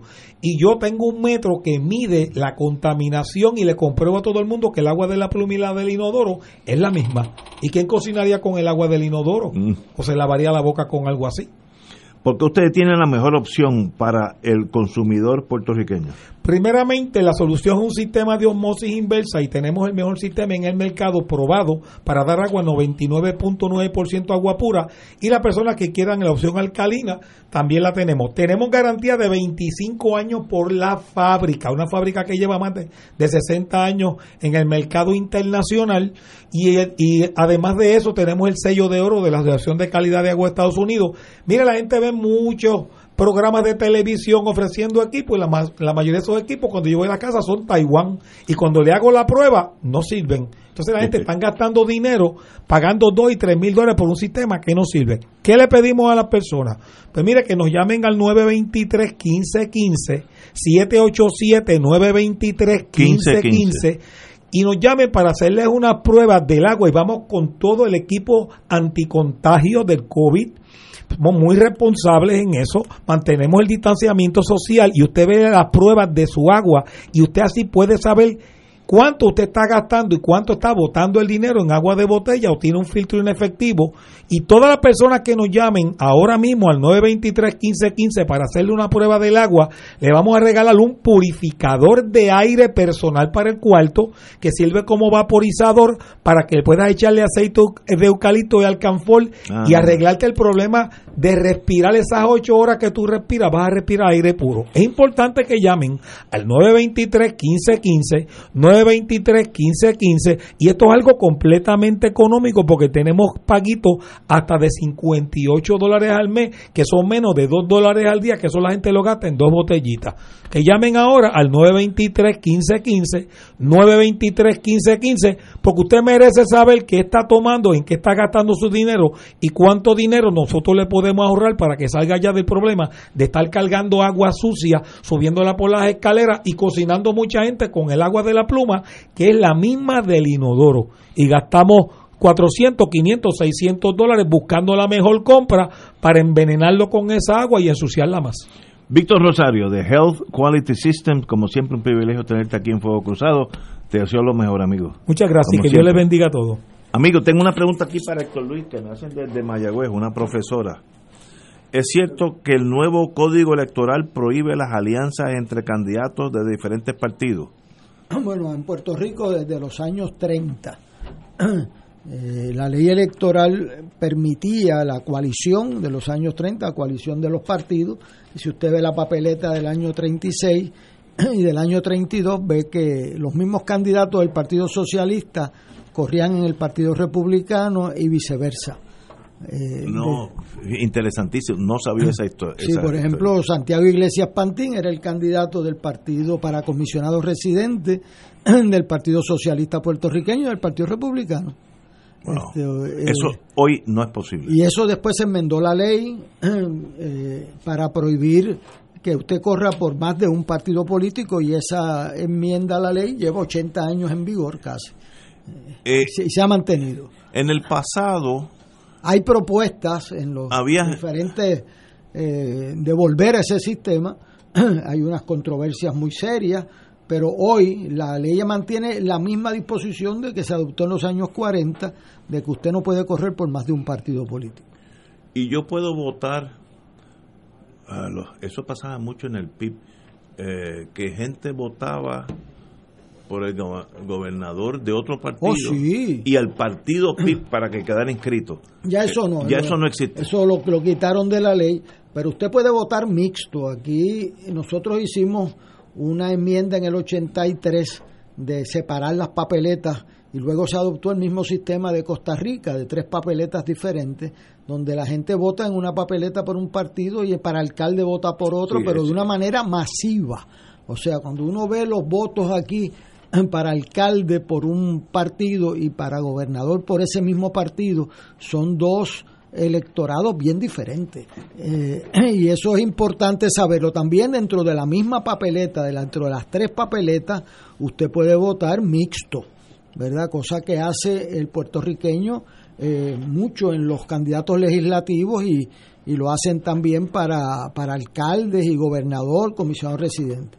Yo aprovecho esta oportunidad de esa pregunta para aclarar porque en las elecciones pasadas se perdieron decenas de miles de votos, no 100 mil votos, no 100 votos, porque usted, muchos de los electores que fueron a las primarias votaron por seis candidatos por acumulación para el Senado y por seis para la Cámara. Y eso es error. Y eso no, eso estuvo muy bien en las primarias, pero en las elecciones usted Ah, puede bueno, votar sí, nada sí. más que por uno. El que está Eh, El que eh, el que aparece primero, usted puede votar por, por, por otro, pero solamente Uno. Por, por uno. ¿Qué pasa? Muchas personas, como ya tenían esa inercia y De nadie seis. les dijo lo contrario, pues cuando te veían un candidato, digamos, un candidato del PIB, pues le doy el voto al PIB y le, me, me gusta este independiente y le doy este también y este popular le doy uno, como creía que tenía seis y a estos dos PNP le doy aquí. Y entonces el resultado fue que no votó por ninguno, se anularon decenas de miles, es- o sea, de, de votos. Y yo eso, yo te- no tengo problema en ganar o perder una elección, tengo problema con que usted pierda su voto por, por no saber. Eh, y voy a, en la medida en que me sea dable, eh, explicar esto con, con mucha intensidad porque brego contra la inercia en que votaron eh, 400, que votaron 500 mil puertorriqueños por seis candidatos para la Cámara y por seis por acumulación y ahora no pueden hacer eso porque anulan esa parte de la papeleta. es uno nada más. Uno nada si más. yo tengo la tarjeta, la, la papeleta, si es que llega de Canadá, para la legislatura, puedo poner uno de todos los que aparecen ahí. De todo por acumulación. De acumulación. Usted por distrito Sí. puede votar por dos para Senado por distrito, para representantes de su distrito, que son 40 distritos, puede votar por uno, eh, y por uno para gobernador, por uno para alcalde y por uno para comisionado residente. Si vota por dos para gobernador, Es nulo. Nulo. Y Entonces, si vota por dos para senador por acumulación, nulo. Y eso Es una persona. uno, las personas saben lo del gobernador porque tú no votas por dos candidatos a gobernador, aunque hubo cinco Dos mil. alcaldes. Déjame decirle, aquí hay un dato que merece un poquito de pensamiento. Hubo 5.301 personas en el PNP que votaron en blanco para gobernador. Y hubo 1.899 en el Partido Popular. No entiendo. Yo pienso que eso puede ser que la máquina no leyera bien. Puede ser, eso tiene lógica. Pero, digo, a mí me extraña, y yo lo puse en la columna, que un ser humano eh, salga de su hogar en medio de una pandemia, hacer la fila que, a primero bu- buscar la escuela y no preguntarle a Ignacio, que si le pregunta a Ignacio, no Perdido llega. No llega, No llega, no llega, no llega. Pero usted va a. ¿Cómo me pasó? usted va y a buscar la escuela. Usted tiene que ir allí a estacionarse. Viene allí con su mascarilla. Lleva a su esposo o su esposa o a su papá. Hace una fila de una hora y media para votar en blanco. No, eso no, no Eh, tiene o lógica. sea, a mí me está que es que esa máquina no leyó. Cinco mil, siete mil personas que pase eso. eh, eh, me está todavía a mí difícil de creer. Así que yo creo que es un problema técnico. Imagínense que la elección fueran por tres mil votos como ha sido Uy. en dos ocasiones. O por 29 votos como en San Juan. Eh, eh, por eso cuando Richard hizo ese cuento de que ganen por mucho, mire, eso a mí me pasó en el Canal 2. Me preguntan, ¿qué es lo que usted desea que pase aquí el día de la primaria? Creyendo que yo iba a decir que gane tal, ¿verdad? Y yo dije que el que gane gana por mucho. ¿Seguro? Porque si llega, imagínate que el lunes siguiente de las primarias, 26% de los colegios del Partido Popular y 20% del PNP no se habían reportado en la computadora. Si llega a ser por mil, tres mil, cinco mil votos, Sí, sí, estaríamos invitando unas confrontaciones totalmente ajenas. Mejor es que ganen por 100 mil Ah, votos. Pero también el sistema electoral no puede estar sin reportar los resultados en 20% o 26%. Eso no es aceptable. No lo es aceptable en la industria privada y no lo es aceptable en la industria pública eh, eh, de mayor consecuencia que son las elecciones. Vamos a una pausa, ya tenemos a la señora Yaresco en la línea y regresamos con ella. Fuego Cruzado está contigo en todo Puerto Rico.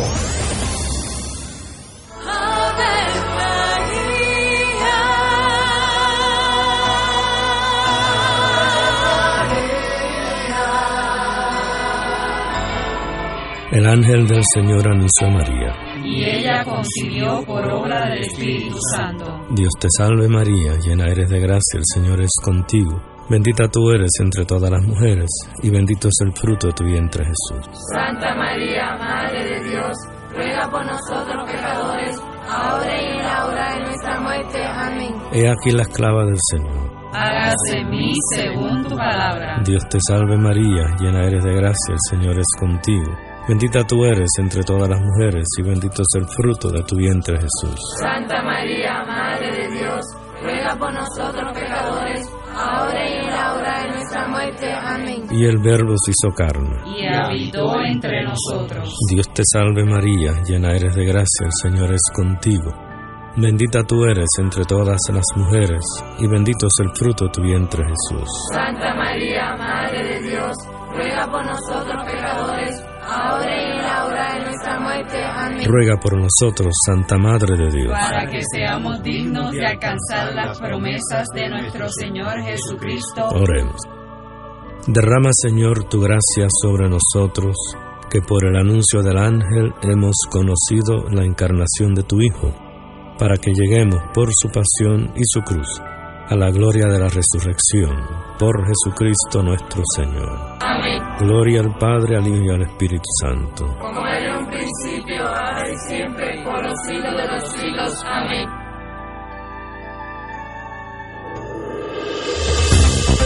Aquí la llama se enciende cada tarde a las 5 porque escuchas Radio Paz 810 AM, WKBM San Juan y retransmite en diferido WOROFM Corozal San Juan, la Casa de Fuego Cruzado, el programa de más credibilidad en la radio puertorriqueña.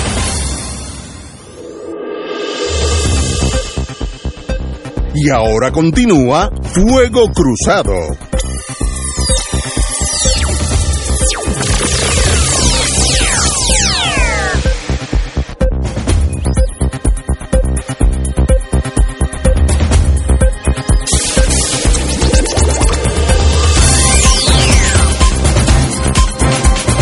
Amigas amigas, regresamos. Tenemos la señora Yaresco en la línea, Willy. Muy bien. Uh, Madame Yaresco, good afternoon. Buenas tardes, hello. Ah, muy bien. I'm, I'm glad you're here with us. Uh, of course, you are the executive executive director of the Financial Control Board, Junta de, de Control Fiscal in Spanish, and we welcome you to Fuego Cruzado again. So we are honored having you here today. It's my privilege. Thank you for having me. Uh, since so much time has gone by, I believe that you should present us what is the organization you are the depu- the, the uh, Executive. executive director. What is the mission of the board? What? Why are you people here? What is your mission? So the mission of the board is to implement the law Promesa. The law requires us to bring Puerto Rico out of bankruptcy and return it to financial sustainability. Two things. To take out of bankruptcy and back to balance. Okay. To bring Puerto Rico out of bankruptcy and back to norm, normal financial life, is that? To is the, it- to the Yes. okay. So, and the, of course, how long have you been here now? Uh, three and a half years almost. Wow, God, time flies. I thought you were- you were going to say one year or so. Three and a half years. Wow. Okay, what has been your major accomplishment so far? Uh, When I say you, of course, it's the board, not- you as a person. No, no, it's the board. I'll name six big picture things. First, we've already reduced debt by about 30%. That's COFINA, PRASA, Government Development Bank. Second, we've developed 19 fiscal plans which map out the future, the path for the government, for PRASA, PREPA, UPR, and others to regain that balance, that sustainability.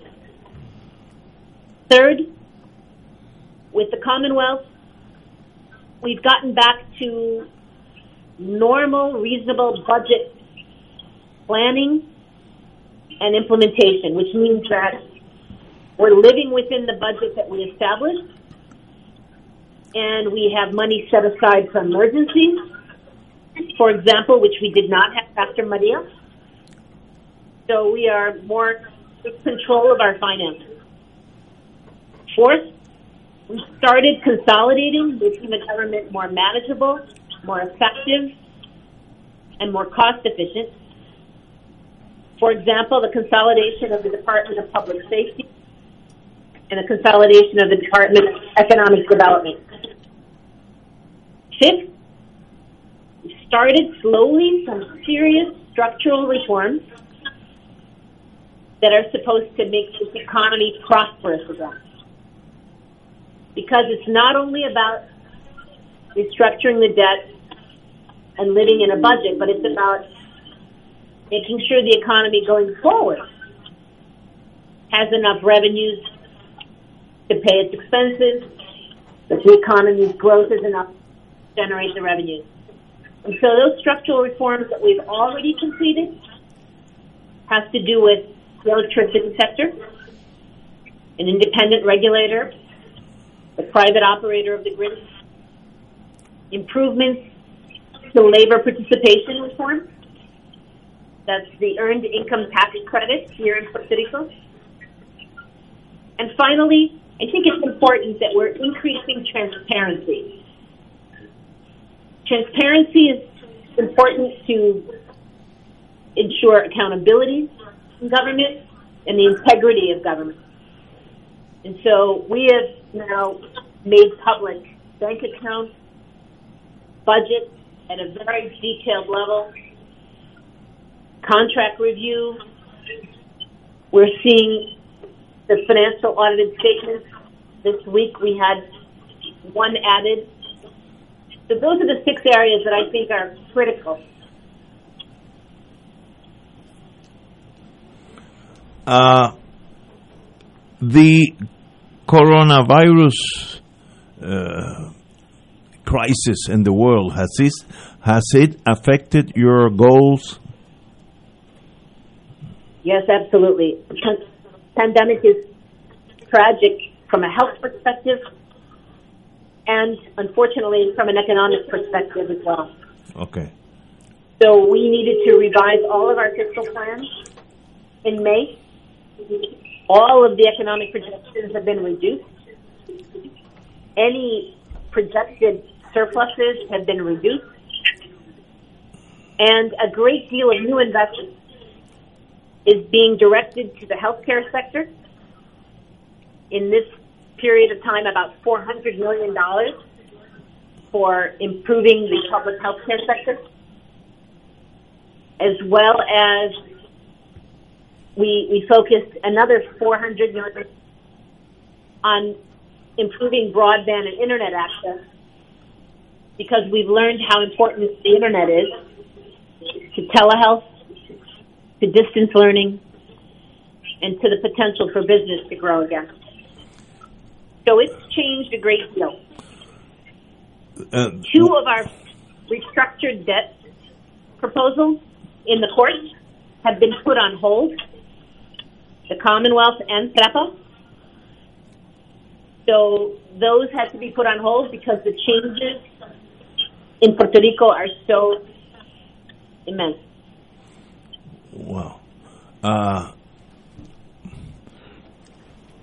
one of your, the, from what I remember from the law, is that in order for you to have finished your role in Puerto Rico, Puerto Rico has to have five, four uh, balanced budgets, of, uh, one after the other, not not not skip one or continuous balance.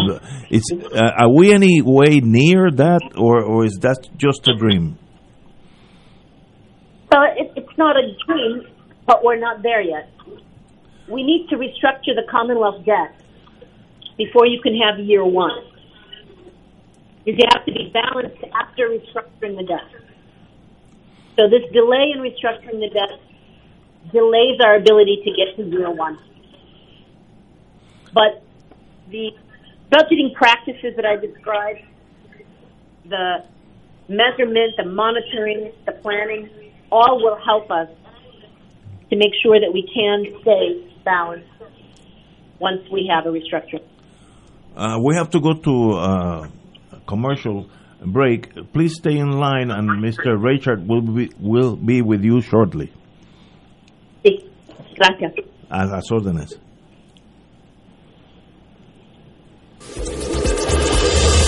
Fuego Cruzado está contigo en todo Puerto Rico.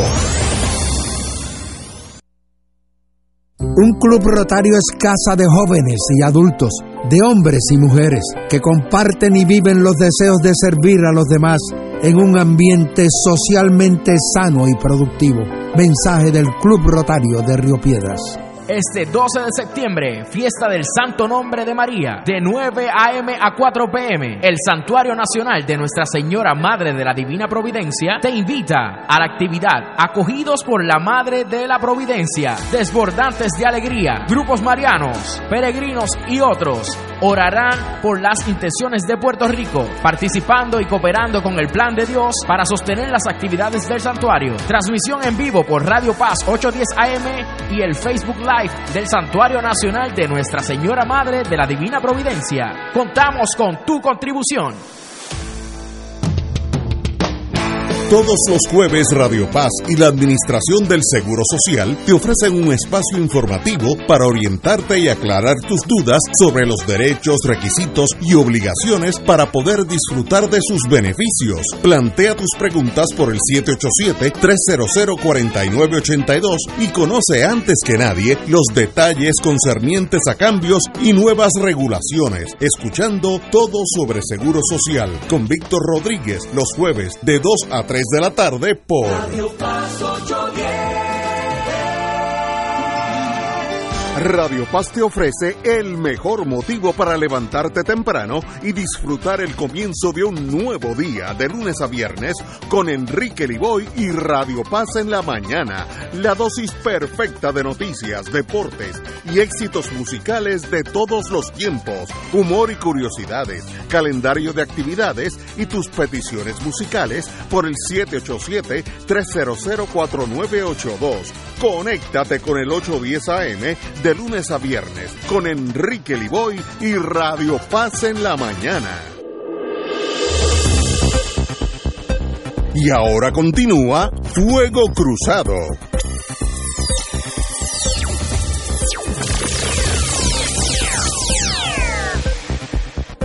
Uh, Madame Yaresco, are you uh, online?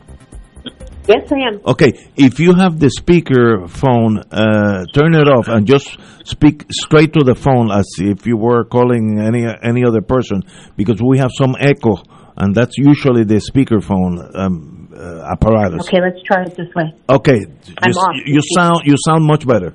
Go ahead, Mr. Richard. Good afternoon. Buenas tardes. Yes, gracias. Um, would it be fair to say that at this point, the creditors of the Commonwealth are not being paid their debts? Because that in- is accurate. Okay. Okay. So that They mean- haven't been paid since Promesa was adopted because Promesa put a stay in place, which meant that everything just stopped. And it was something that provided time, a cushion of time, for Puerto Rico to figure out how to put its finances back in order, including restructuring the debt. Yeah. so that's four years now. Yes, and, and that would also include paying of the bonds that have been uh, negotiated, you know, COFINA and the others. That money. Now, COFINA is separate from the Commonwealth, Oh, and yes. that restructuring has been completed, and those bonds are being paid, the Then- restructured bonds. Okay, okay. So that I would say that that would be uh, one of the success stories that somebody is getting paid, and that is in the right direction as getting like a like a good credit report is it's a positive thing towards meeting one of the goals of Promesa, which is going back to the markets. So at least that uh, is encouraging. It is. We reduced the amount of debt in COFINA from 18 to 12 billion. We reduced the amount of debt service, the amount that that, that we would have to pay by a third. Annual debt payments, for example, this year are half. We got rid of the litigation, the dispute between the GOs and the COFINA. And we have a new piece of debt trading in the market. It's strong trading. And that's a very good sign that with the right restructuring that's sustainable, Puerto Rico can have market access hopefully in the future again. Yeah, as I said, I, I feel that's one of the the biggest, uh, I would say, pluses for for this process. Uh, but looking down at the economy and its behavior, do you anticipate that even those payments may be affected because of market contraction, uh, economic contraction? I don't believe COFINA will be affected. Okay. It was. It's based only on a portion of SUT. It's not even based on the full SUT. It doesn't have anything to do with the municipality SUT, and it is well uh, structured in the sense that there is sufficient space, and it is again being paid without any troubles. I have to say that also SUT is very um, resilient in Puerto Rico. After Hurricane Maria, we expected SUT to be down for some time, but it's, it's quite resilient. Spending continues, and it's continued now during COVID to a large extent. A lot of that is the federal stimulus money. Remember that Puerto Rico, for example, from COVID, not the government, but Puerto Rico as a whole, is receiving about $14 billion this year. That's unemployment, that's government, that's PPP for the small business, all kinds of programs, but just COVID related, $14 billion. But that that will have a, a temporary effect. You know, it, it's not recurrent. So we we have That's to correct. hope, keep our fingers crossed, and the, the economy itself will grow to to be sustainable. You know, at least to the degree that it is today, to be able to meet uh, payments. But I want to ask you. um, uh, I know time is short, so I want to jump in, into one topic. Um, sure. Um, Title Five of the of Promesa uh, does present, at least when when I saw the statute and I heard uh, why Title V was there, uh, that it, it would point into the direction of getting the economy jump started with with projects that could be first of all feasible, uh, number two doable in rather quick time. So there would be a stimulus to the economy for for growth. Uh, I know there was a person back maybe two years ago in charge of those projects, and then that person was no longer there. And I suppose the, the board itself assumed the role of, of, of being the the movement of the of the economy. Uh, to what extent did any projects uh, get into the pipeline for them to be uh, possibilities to, to, to generate really a jump start of the, the economy? So it's a very limited title. What's defined as a critical project is very specific in the law. It can only be private sector investment, and critical has to mean something that generally is either energy or other infrastructure. Um, the general demand for this was primarily for PREPA related projects when we started. After PREPA went into Title III, into bankruptcy, it complicates the process of having a contract with PREPA. So we basically said everyone had to first get through that contracting process with PREPA before they could apply for permitting, which is the basic value of Title V, which is to get accelerated or expedited permitting in Puerto Rico. Um, there hasn't been a great deal of other private sector investment into infrastructure projects in the pipeline. We had one in low cost housing, which we approved, um, and one in uh, waste to energy in the Fajardo, Fajardo area, which we approved. But there really hasn't been a great deal more, and I think to some extent that's because most of the infrastructure is now being developed with FEMA and CDBG-DR funds, which don't qualify for Title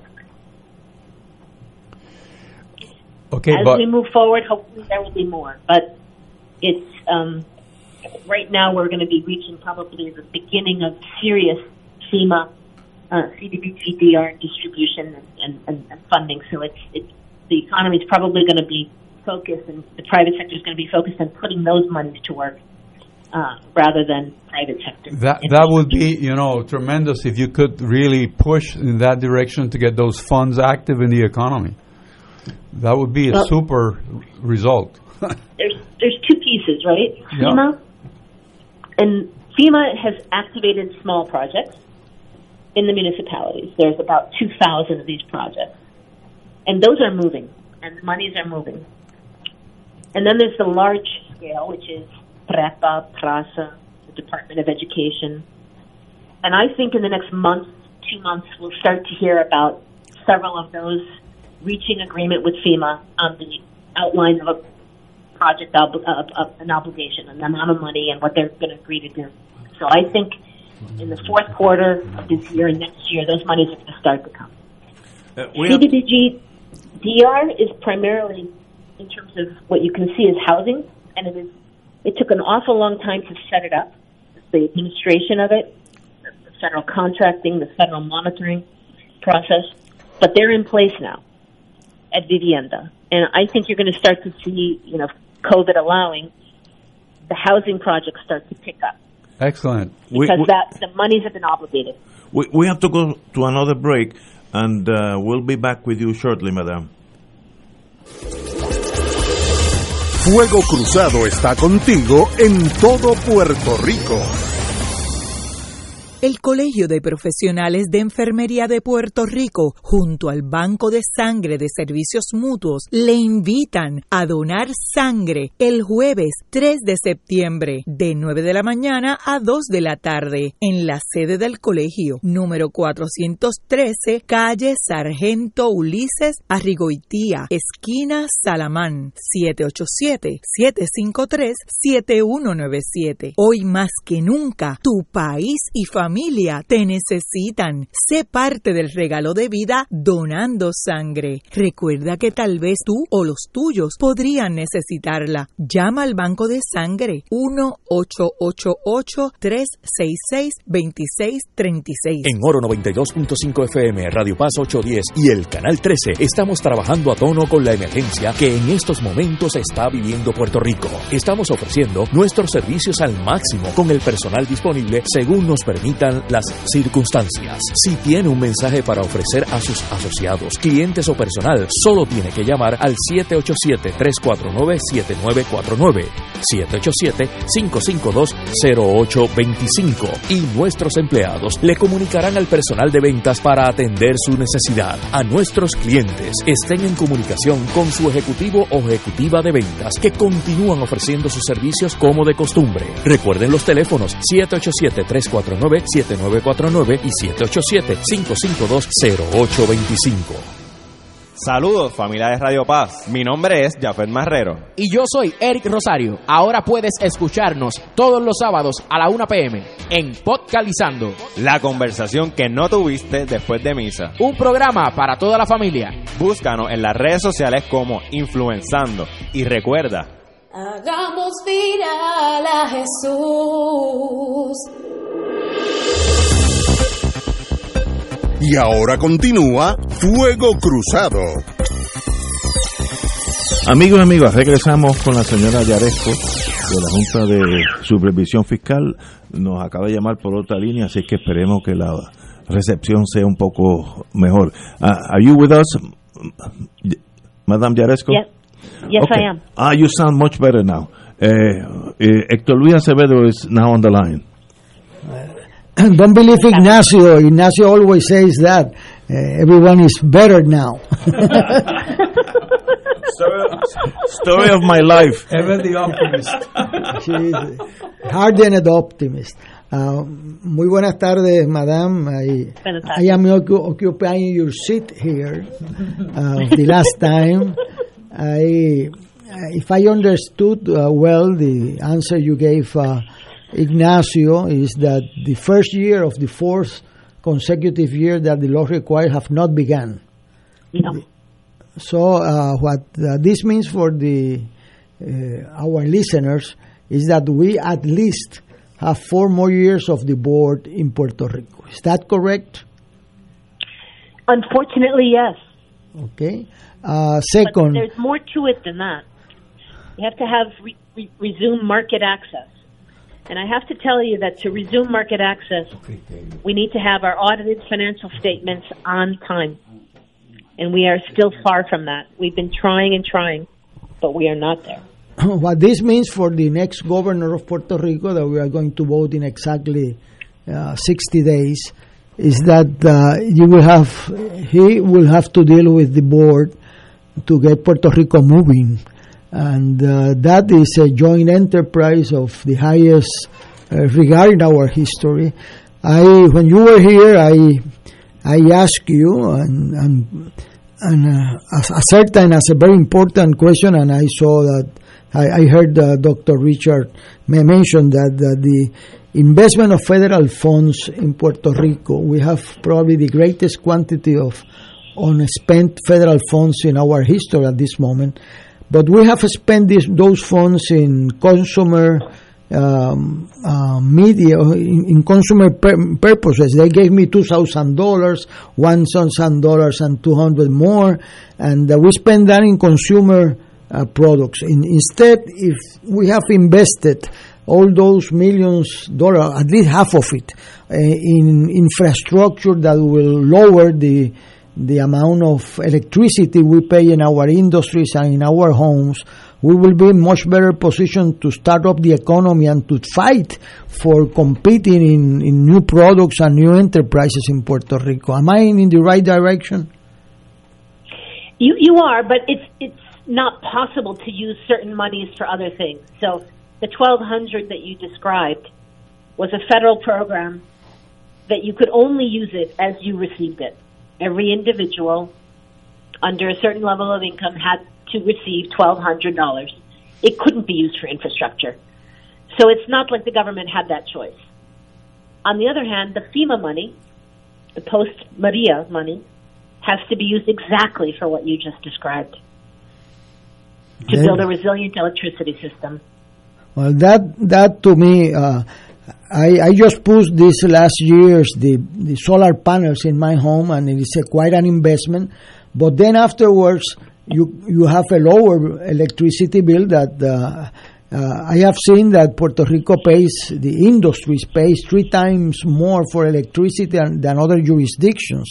If you are going to put uh, an enterprise that uh, consumes a pharmaceutical uh, uh, industry that consumes a lot of electricity, and you have to pay in another uh, uh, jurisdiction a third of what you pay in Puerto Rico, that is a no-no for Puerto Rico. So for, for me to invest uh, in, in lowering the, the amount of money we pay in electricity is a crucial factor to have the economy moving in again because if you don't move the economy you won't be able to pay your taxes. And then if you don't pay your taxes you have a budget problem. And uh, if you have a budget problem you won't pay the, the you, you don't have uh, uh, the amount of money to pay the debt. If you don't pay the debt you don't go to the market. And we have uh, another issue that uh, you have addressed, but I would like to have your update regarding the pensions of the Puerto Rican government. Right now, uh, to my understanding, we are paying uh, around two billion dollars a year in in in the general fund to pay the pension that it was not so uh, years ago. And uh, how, is that coming out? The the negotiations to put the pension system back on its feet. so you are correct. It's about $2 billion a year. We pay as you go. So we are basically paying the pay, the pensions that need to be paid this year, each year. There is no money going into a pension fund for the future anymore. There is no more for the civil service, for the employment retirement system, ERS. There is no more pension fund. It was bankrupted.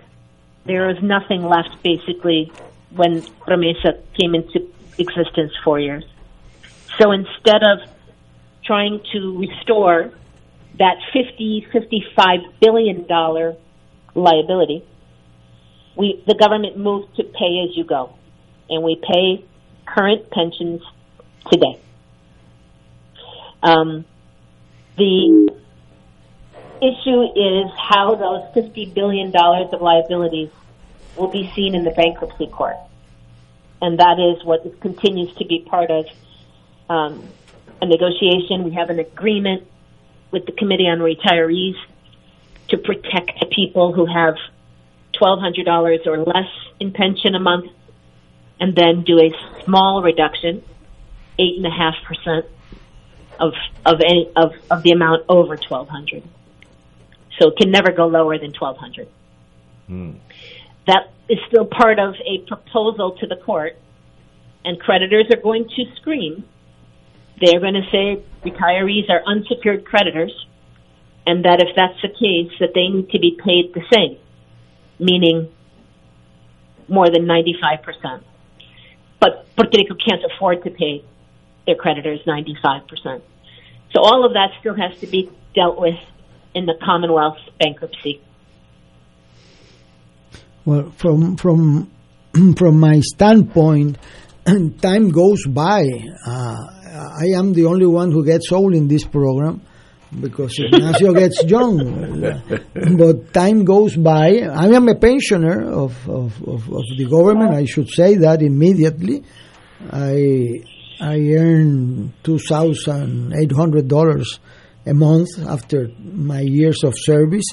Um, uh, and uh, here now, all the political parties will fight uh, with their teeth just to get uh, not a cent uh, di- diminish the, the amount of pension. So this time and these years have been very awkward here in Puerto Rican politics.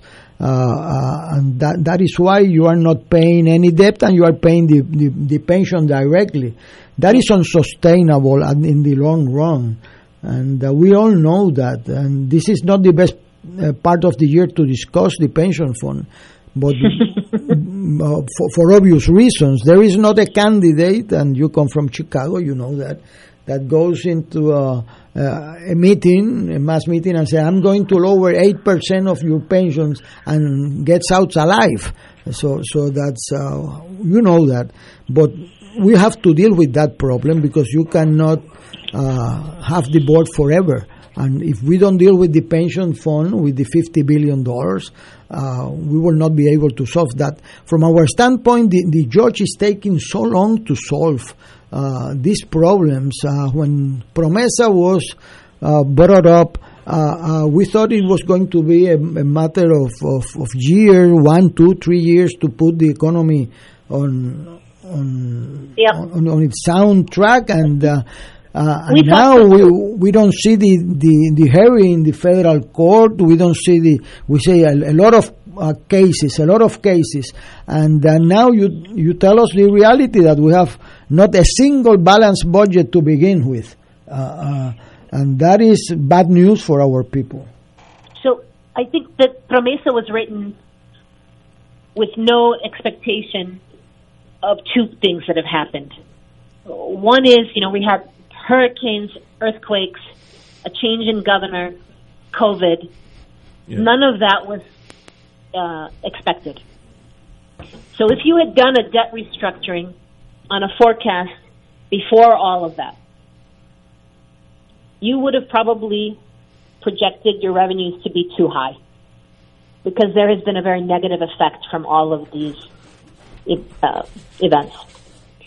So Promesa didn't foresee that. You didn't foresee it. The board didn't foresee it. But frankly, we're better off putting on hold the proposal that we had in the court to make sure that we understand what the COVID crisis has done to the economy and what's truly affordable. Mm-hmm.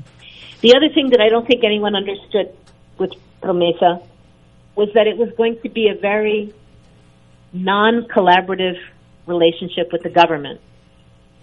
There is just a constant set of battles, and that takes a long time. It takes people to court. It, then they appeal. Then they appeal the appeal, and so we're still debating whether or not a promesa means X or Y. And mm-hmm. so we, we, we- we've lost a lot of time in that in that battle. Uh, this is Ignacio again, uh, Senora Yaresco. Uh, yesterday night, uh, yesterday evening, you said that I'm reading from the Spanish paper. You said on the night of the Wednesday night that the Secretary of Hacienda, Francisco Pares, uh, presented incorrect information about the income, the total income in the general fund. What could you expand on that? Hmm, I think it was like a week ago. Okay, um, I think what that is about is that we measure income on an accrual basis, I see. I see. and that's part of Promesa. So when the government said everyone could pay their taxes later, right? They moved the due date from April to July. Mm-hmm.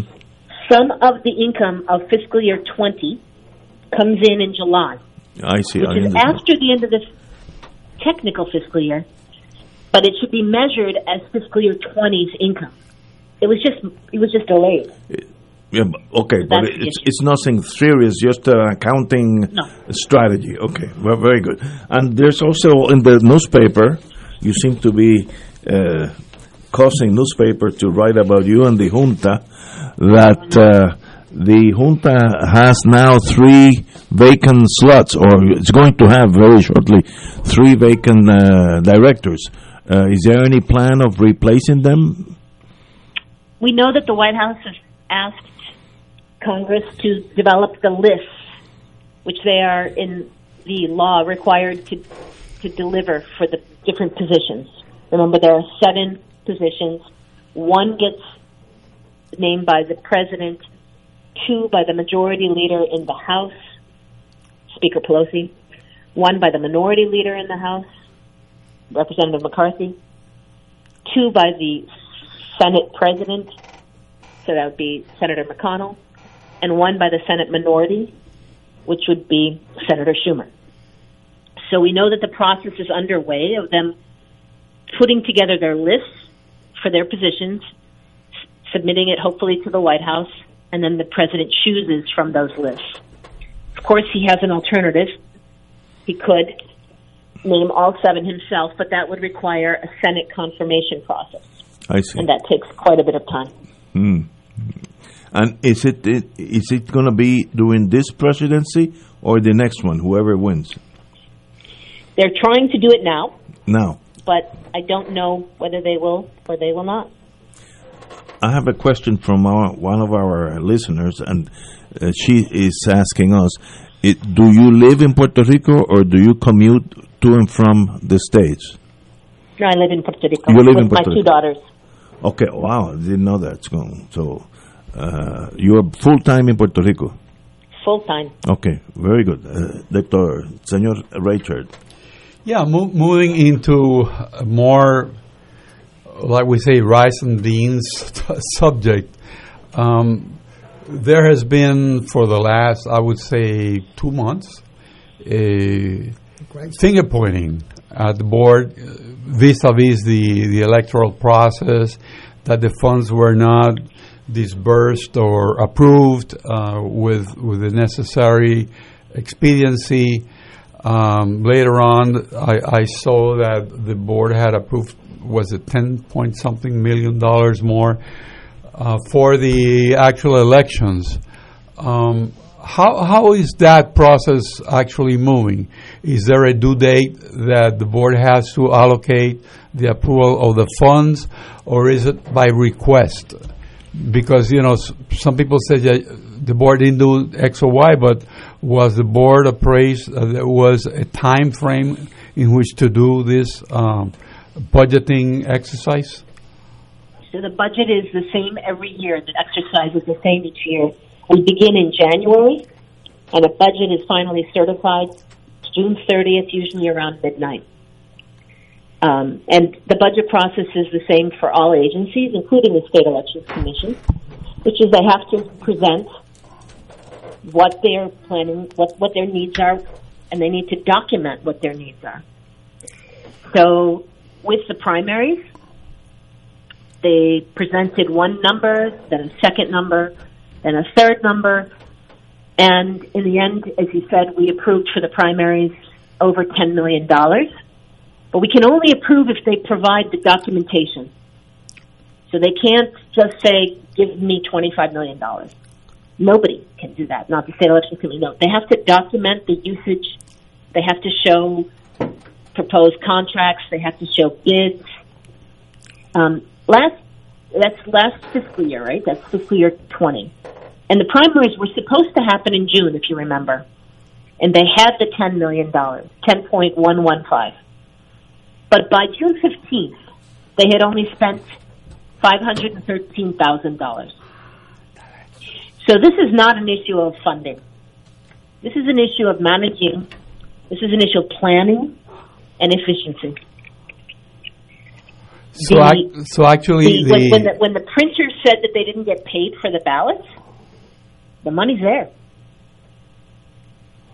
Okay, that was another question I was going to make. But going back to the process, it means then that the the funds are there, but to get the not to be disbursed, you need to document the transaction. No, and there was to get the budget. Yeah. To get the budget, you need to document it. Okay, so there was uh, feet dragging in the process, and the information was not there. No, so it you couldn't approve the the amounts without substantiation. But but they had the amounts long before the primary. Much better. If I can get some easier with the way you talk.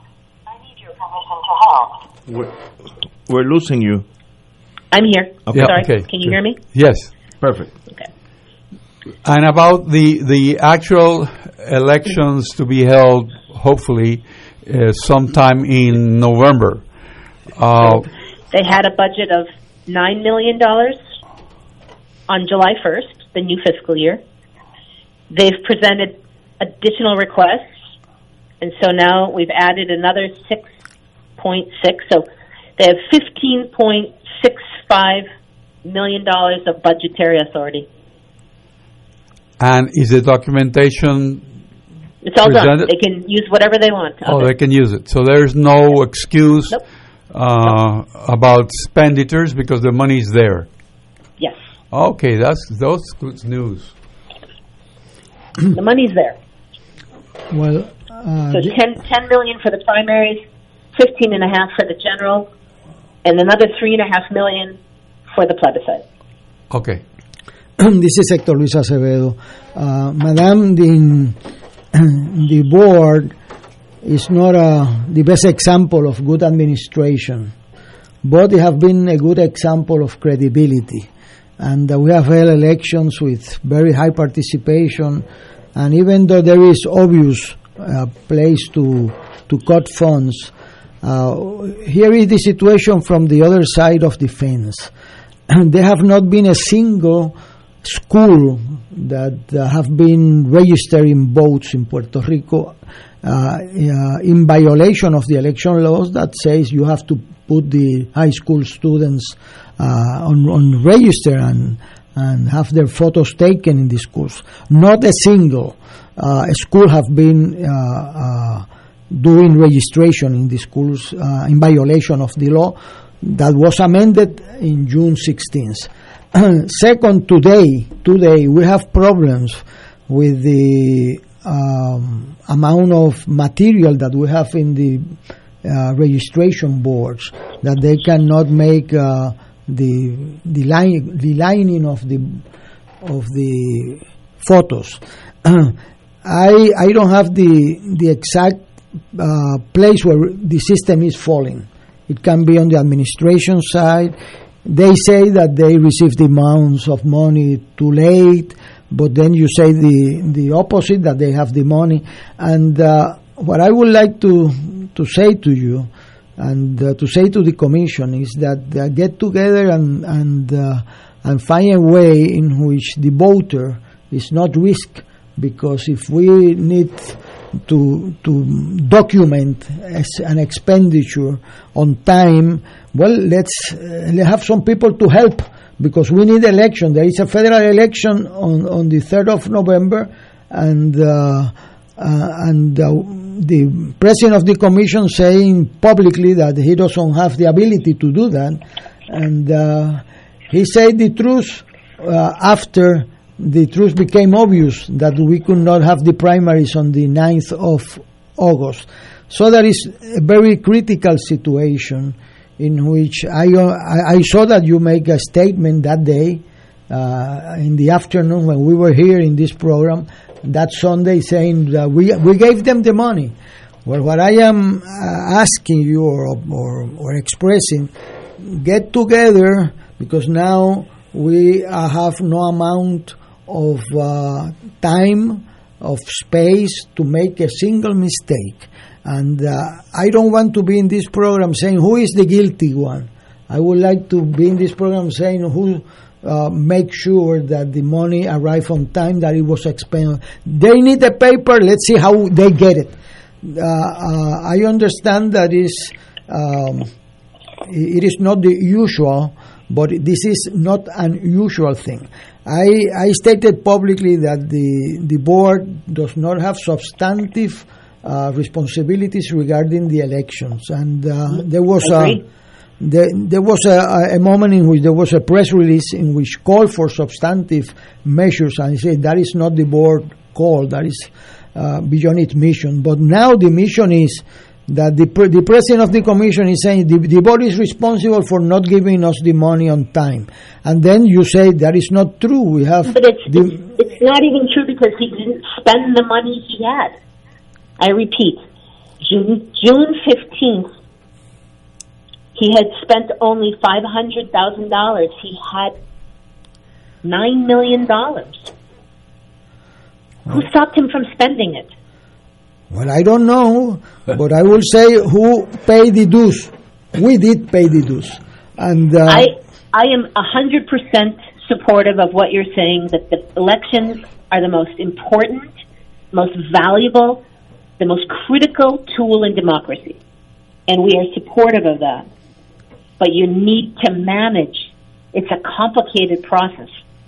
They have 600 employees, more than the law requires, more than Puerto Rico law requires.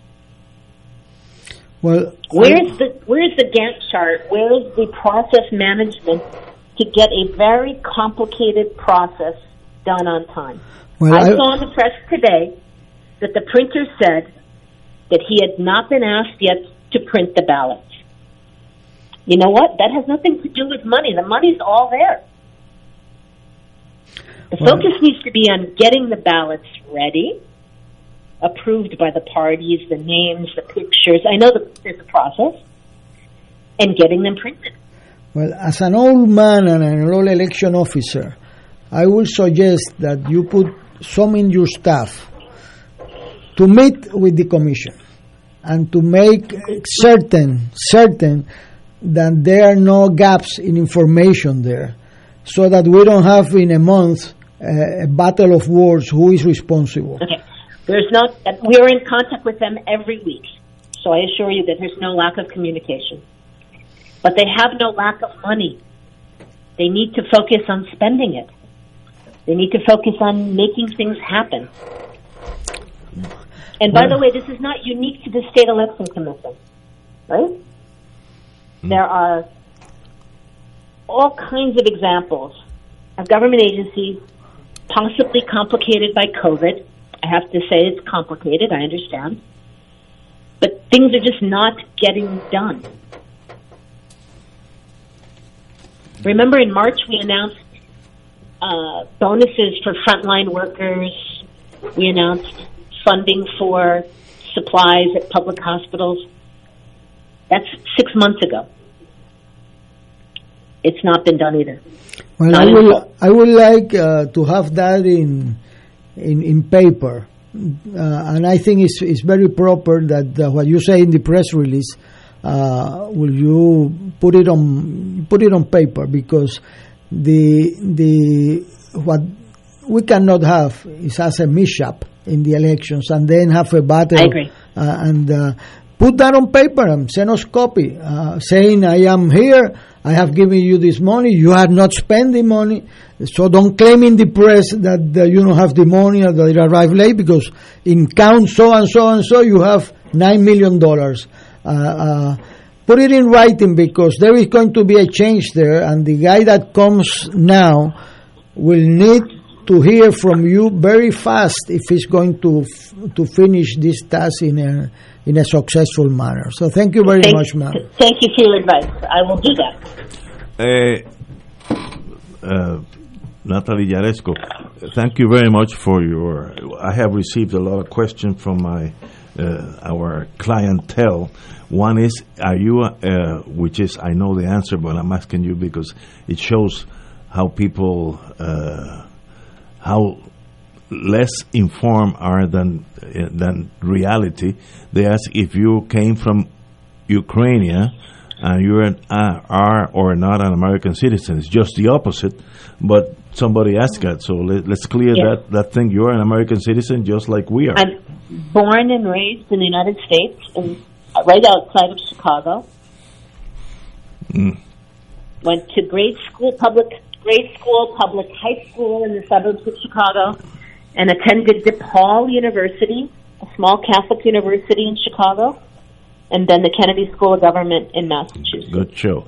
Uh, will in in the in the coming months, uh, what do you feel? No, I'm I'm reading from another question.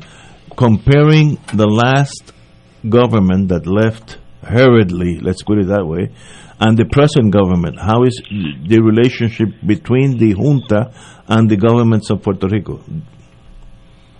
I think we have a more collaborative relationship with Governor Vasquez. I meet with her regularly. Um, that was not the case with Governor Roseo, unfortunately. Um, so it's it's more collaborative. Good show.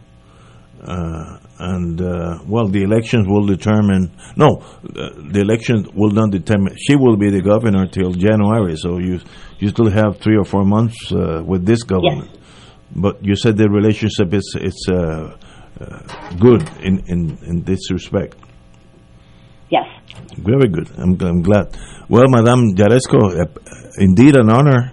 I, I hope that the next time we meet, it, the the COVID nineteen is over, and you can come here and sit with us and have coffee and and, and talk about the junta.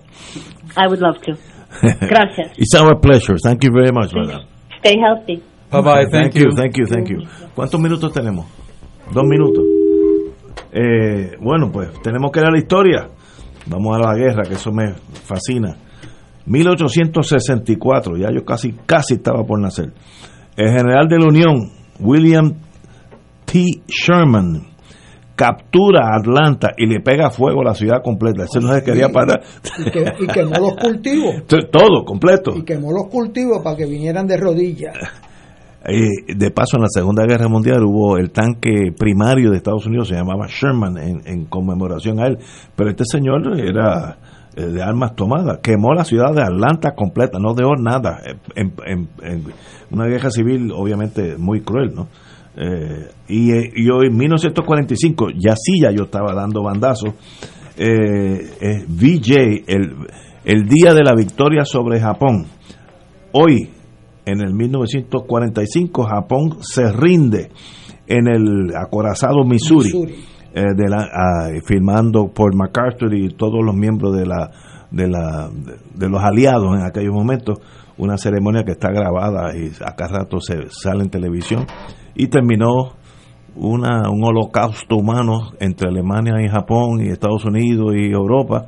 Se perdieron casi 60 millones de habitantes. 60 millones de habitantes.